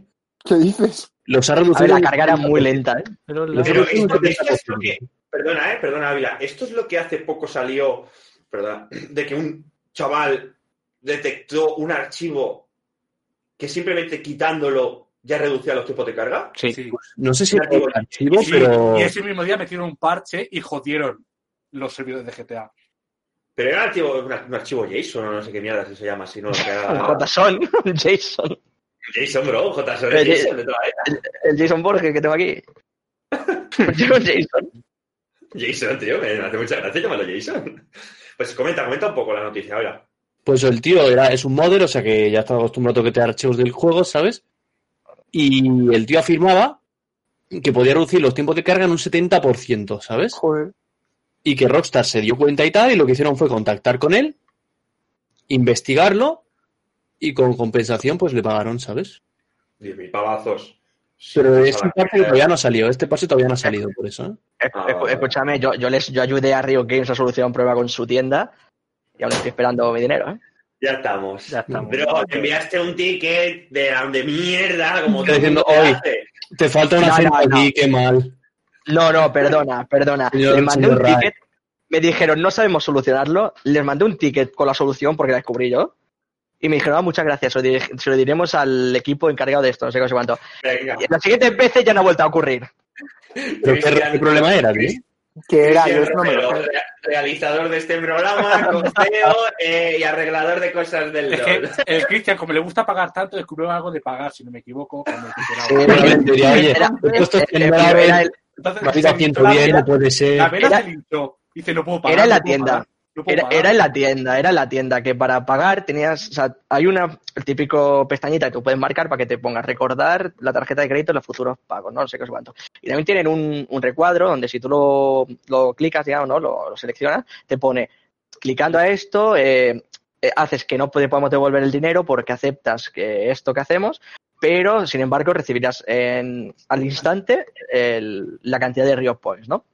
Total, que uno, uno de esos dos no funcionaba. Si tú le dabas, o sea, es decir, al pagar, no te, no te eh, metían directamente los Rio Points. Entonces tenías que esperarte por como media hora, 40 minutos, hasta que yo le daba por, por meterte los Rio Points. Total, que una vez fue de, fue de seleccionar una de esas en la siguiente vez y ya está. Vale, pues eh, desde nuestro humilde podcast contactaremos con José Luis Riot, jefe del LOL, y le diremos que gracias a ti eh, se está inflando a millones y que te dé 10.000 euros. Le No, no, a millones no. Les ha, les ha ahorrado eh, calentadas de cabeza, nada más. Vale, tranquilo, con- contactaremos con José, José Luis Riot, tú tranquilo. Gracias. El tester, el tester de la tienda. El tester de la Arreglando bugs. Ahora ya compra 100 skins y ni siquiera hace esto hace Cago en la hostia, tío. Vale, pues pasamos a la siguiente. Cristian, ¿cómo No no hay- no hay- no hay siguiente. No, siguiente sección, capullo. Gracias. Pues la siguiente sección será la recomendación de esta semana. Me vas a despedir, por favor, si- por, 15 minutos. Vamos, tengo más Por tu- aquí. pues, Os ineptitud. Y esta vez me toca recomendaros esto que tengo aquí. Es el libro oficial de League of Legends. Sí, porque son hijos de puta, no me pagan por resolverle los bugs, pero yo les sigo dando dinero a esta gente. Sí soy. League of Legends, Reino de Runeterra, guía oficial. Bueno, aquí, para los amantes del lore, no encontraréis eh, todo lo que viene siendo historia de personaje, propiamente, eh, digamos, fiel, porque siempre está basado a, a cambios, ¿no? Porque hay veces cuando hace un rework la historia puede cambiar totalmente, ¿no? La de un campeón. Entonces no te van a hacer un libro para que se quede obsoleto en dos años. Entonces aquí lo que te explican un poquito son las diferentes regiones, ¿no? Te ponen un mapa y en cada diferente región, ya sea de Macia, Noxus, eh, Freljord, Ixtal, todas las que hayan, ¿no? Te ponen un relato de, sobre alguien que le ocurrió algo durante ese tiempo. También tienes la cronología y un poco de costumbres, ¿no? Y, y vocabulario. Entonces yo creo que es un libro que para la gente que le guste el lore de League of Legends eh, es muy, muy recomendable. Y, y es un, no me acostu- o sea, no me, ¿cómo diría? No me arrepiento de haberlo comprado porque es un libro además bastante barato, de tapa dura, de unos 25 euros tienen puestos ello aquí, pero por Amazon o por cualquier otra tienda lo puedes encontrar unos euros más barato. Sí. Y esto sería la recomendación. A mí lo que me tira un poco más hacia atrás de este libro es justamente eso que has comentado al principio, de es que no explica personajes. Y a mí me llama mucho que me explique personajes, tío. Sí, Quiero saber que si juego con el pajarero, eh, de dónde viene, eh, G, perdón. si juego con G, eh, de dónde viene, eh, por qué es así, por qué es su aspecto, por qué lucha y toda esta movida, ¿sabes? Quiero saber el lore de los personajes. Que luego Bueno, porque- un, un lore como de dónde son, que aquí te lo explica, ¿verdad? Digamos es que digamos que es un libro, bueno, una guía más bien enfocada a las regiones en sí, ¿no? Más que más que a los personajes. O sea, explica básicamente eh, cómo, por ejemplo, aquí tenéis, si se ve bien, un poco el mapa de la región. Mapa. Entonces te explica un poco de a, a qué dioses, por ejemplo, veneran, ¿no? Eh, mitología un poquito de, de cada una de ellas, eh, quiénes son o quiénes mandan. Por ejemplo, en Noxus te explica la Trifarix, ¿no? Los que sean los tres jefes que mandan sobre, sobre la región. Eh, lo- lo- las ambiciones de alguno de los, de los reinos. O sea, es lo que tú dices. Yo también me gustaría un libro de eh, lore de personajes, ¿no? Específico. Pero sí que es verdad que será muy difícil, porque si a los dos días te sacan un, un rework de ese campeón, ya como que se te queda obsoleto la información que te están dando. Es como no es la misma claro. historia que tenía Sion antes de- del rework, por ejemplo, o con los Pero la nuevos gracia- Saga cuando salieron. Pero la gracia es que Mm. a- o en la actualidad pueden sacar el lore de personajes que sabes que no van a cambiar eso porque no van a tener un reward. Eh, refiero, o sea, en, en brevas, me refiero que, por ejemplo, si me sacas Mm. ahora el lore de eh, El Rey Arruinado o el lore Sí. de Yaoi o el lore de algún campeón de ese estilo, incluso de Fiora, que le hicieron un rework hace bastantes años, sabes que no va a cambiar esa historia. Sí, pero entonces estaríamos hablando de que es un libro que ya no ya sería un libro no, no muy completo. Ya, ese es el problema. Pero bueno, eh, es necesario no tener que depender de, de leerlo por internet eh, para Mm. saberlo y que esté todo concentrado. Claro que no puedes sacarme a la lore, por ejemplo, yo que sé, eh, Skarner, que está más anticuado que mis muertos, ¿sabes? Pero bueno. Bueno, los, pero- los- los orígenes del campeón se mantienen siempre igual, ¿no? El origen base. No, No, me parece que no. campeones que han cambiado las cosas. Ah, Por ejemplo, creo que Fiddlesticks me parece que no tiene nada que ver con el antiguo, ah. si no recuerdo mal, ¿eh? Por ejemplo, mira, hay. Hay algo que tiene bueno, es que mira, aquí podemos, para los que conozcan un poco el juego, ¿no? Aquí tenemos a Thresh, ¿no? En su forma que conocemos, y aquí lo tendríamos en su forma humano. Mm. Entonces, son cosas que te aporta además. O Pero sea, hay- ya nadie te explica.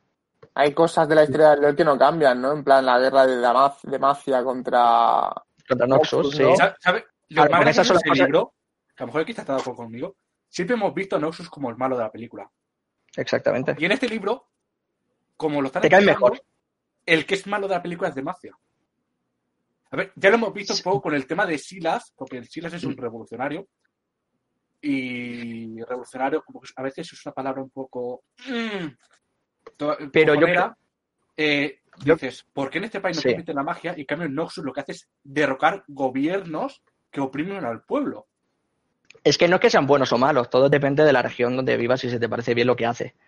Pero siempre se ha visto a Noxus como los invasores, ¿no? Los conquistadores, los que vienen aquí a hacer el mundo una tierra suyo. Y leyendo esto, pues te das cuenta que igual no son tan malos, no son, no son tan nazis como de decir quiero conquistarte todo, toda la región y todos los territorios para mí, sino que tienen sus propósitos, o lo que tú dices, ¿no? Demacia son bastante cabrones, ¿no? Que es un reino antimagia, los ven muy mal.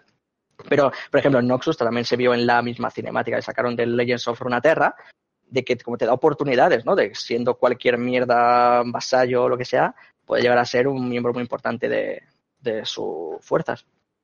Que ganas más tontas de un LOL, chico. Por favor, Demacia tía. son Qué eh, anti... Demacia son antimagia. ¿Y la Lux qué? Sí. Lux es Ahí, de Demacia. Bueno, Saca- sacaron es que- un cómic con Silas y Silas entrenó a Lux en el tema de la magia mientras Silas estaba en preso. Pero Harman pero- IV está enamorado de Lux y su hermano, el su Garen. hermano Garen, ahora no el Ujú. nombre, el- lesbiana. Cuando de- descubrió que esta mujer No, tenía magia, le dijo que no la utilizara. O sea, todos los que tienen magia la tienen escondida porque tienen, porque el antiguo rey, a lo mejor el primero, Jarván primero, porque nombre originales no hay, eh, prohibió la magia. Por eso está Galio, por ejemplo. Galio es un ser antimagia. No, porque digamos, digamos, por ejemplo, de Negua nos pregunta, Lux, ¿cómo que Lux? ¿no? Si es una maga, como que pinta en demasiado, ¿no? Digamos que como que tiene que ocultar, como ha dicho Paul, tiene que ocultar sus poderes mágicos, ¿no? Su, la fuerza esa que tiene, porque está muy mal visto, que se encarcelan. Con la historia de Silas es cuando empezó como a explicarse un poco más, ¿no? Una persona encarcelada por su magia, que luego la cinemática que vemos del inicio de temporada, no sé si fue 2020, que es cuando vuelve, pues se fue a Freljord y vuelve, ¿no? A, a- a partir de la madre a toda esta gente de Demacia por haberlo Mm. torturado, tenerlo por ahí encarcelado y, y todo este rollo. Entonces también en, en- en este libro, de, por ejemplo, eh, por decir algo, en, en Freljord, ¿no? Pues te explican también las tres tribus que hay, ¿no? Que serán los avarosanos, que por son de las tres hermanas, ¿no? Que serían Lisandra, Avarosa y Serilda. La garra invernal, que es la que ahora comanda Sejuani, y la guardia de hielo, que es la de Lisandra. Entonces son cosas que no cambian, que es lore. Pero claro, ya no se meten en un lore tan profundo, por ejemplo, de Lisandra, porque quién sabe si en cinco años a lo mejor te van a decir algo que cambia. Ya. Entonces yo creo que es donde está el, la, la gracia ¿no? del, del libro en sí. El lore del, de- del League of Legends es un poco como el del Dark Souls, ¿no? Lo tienes que descubrir. te spoilea un poco porque te habla del vacío. Mentira, no lo tienes que descubrir, te lo tienen que ir diciendo ellos según les vaya viniendo a la cabeza.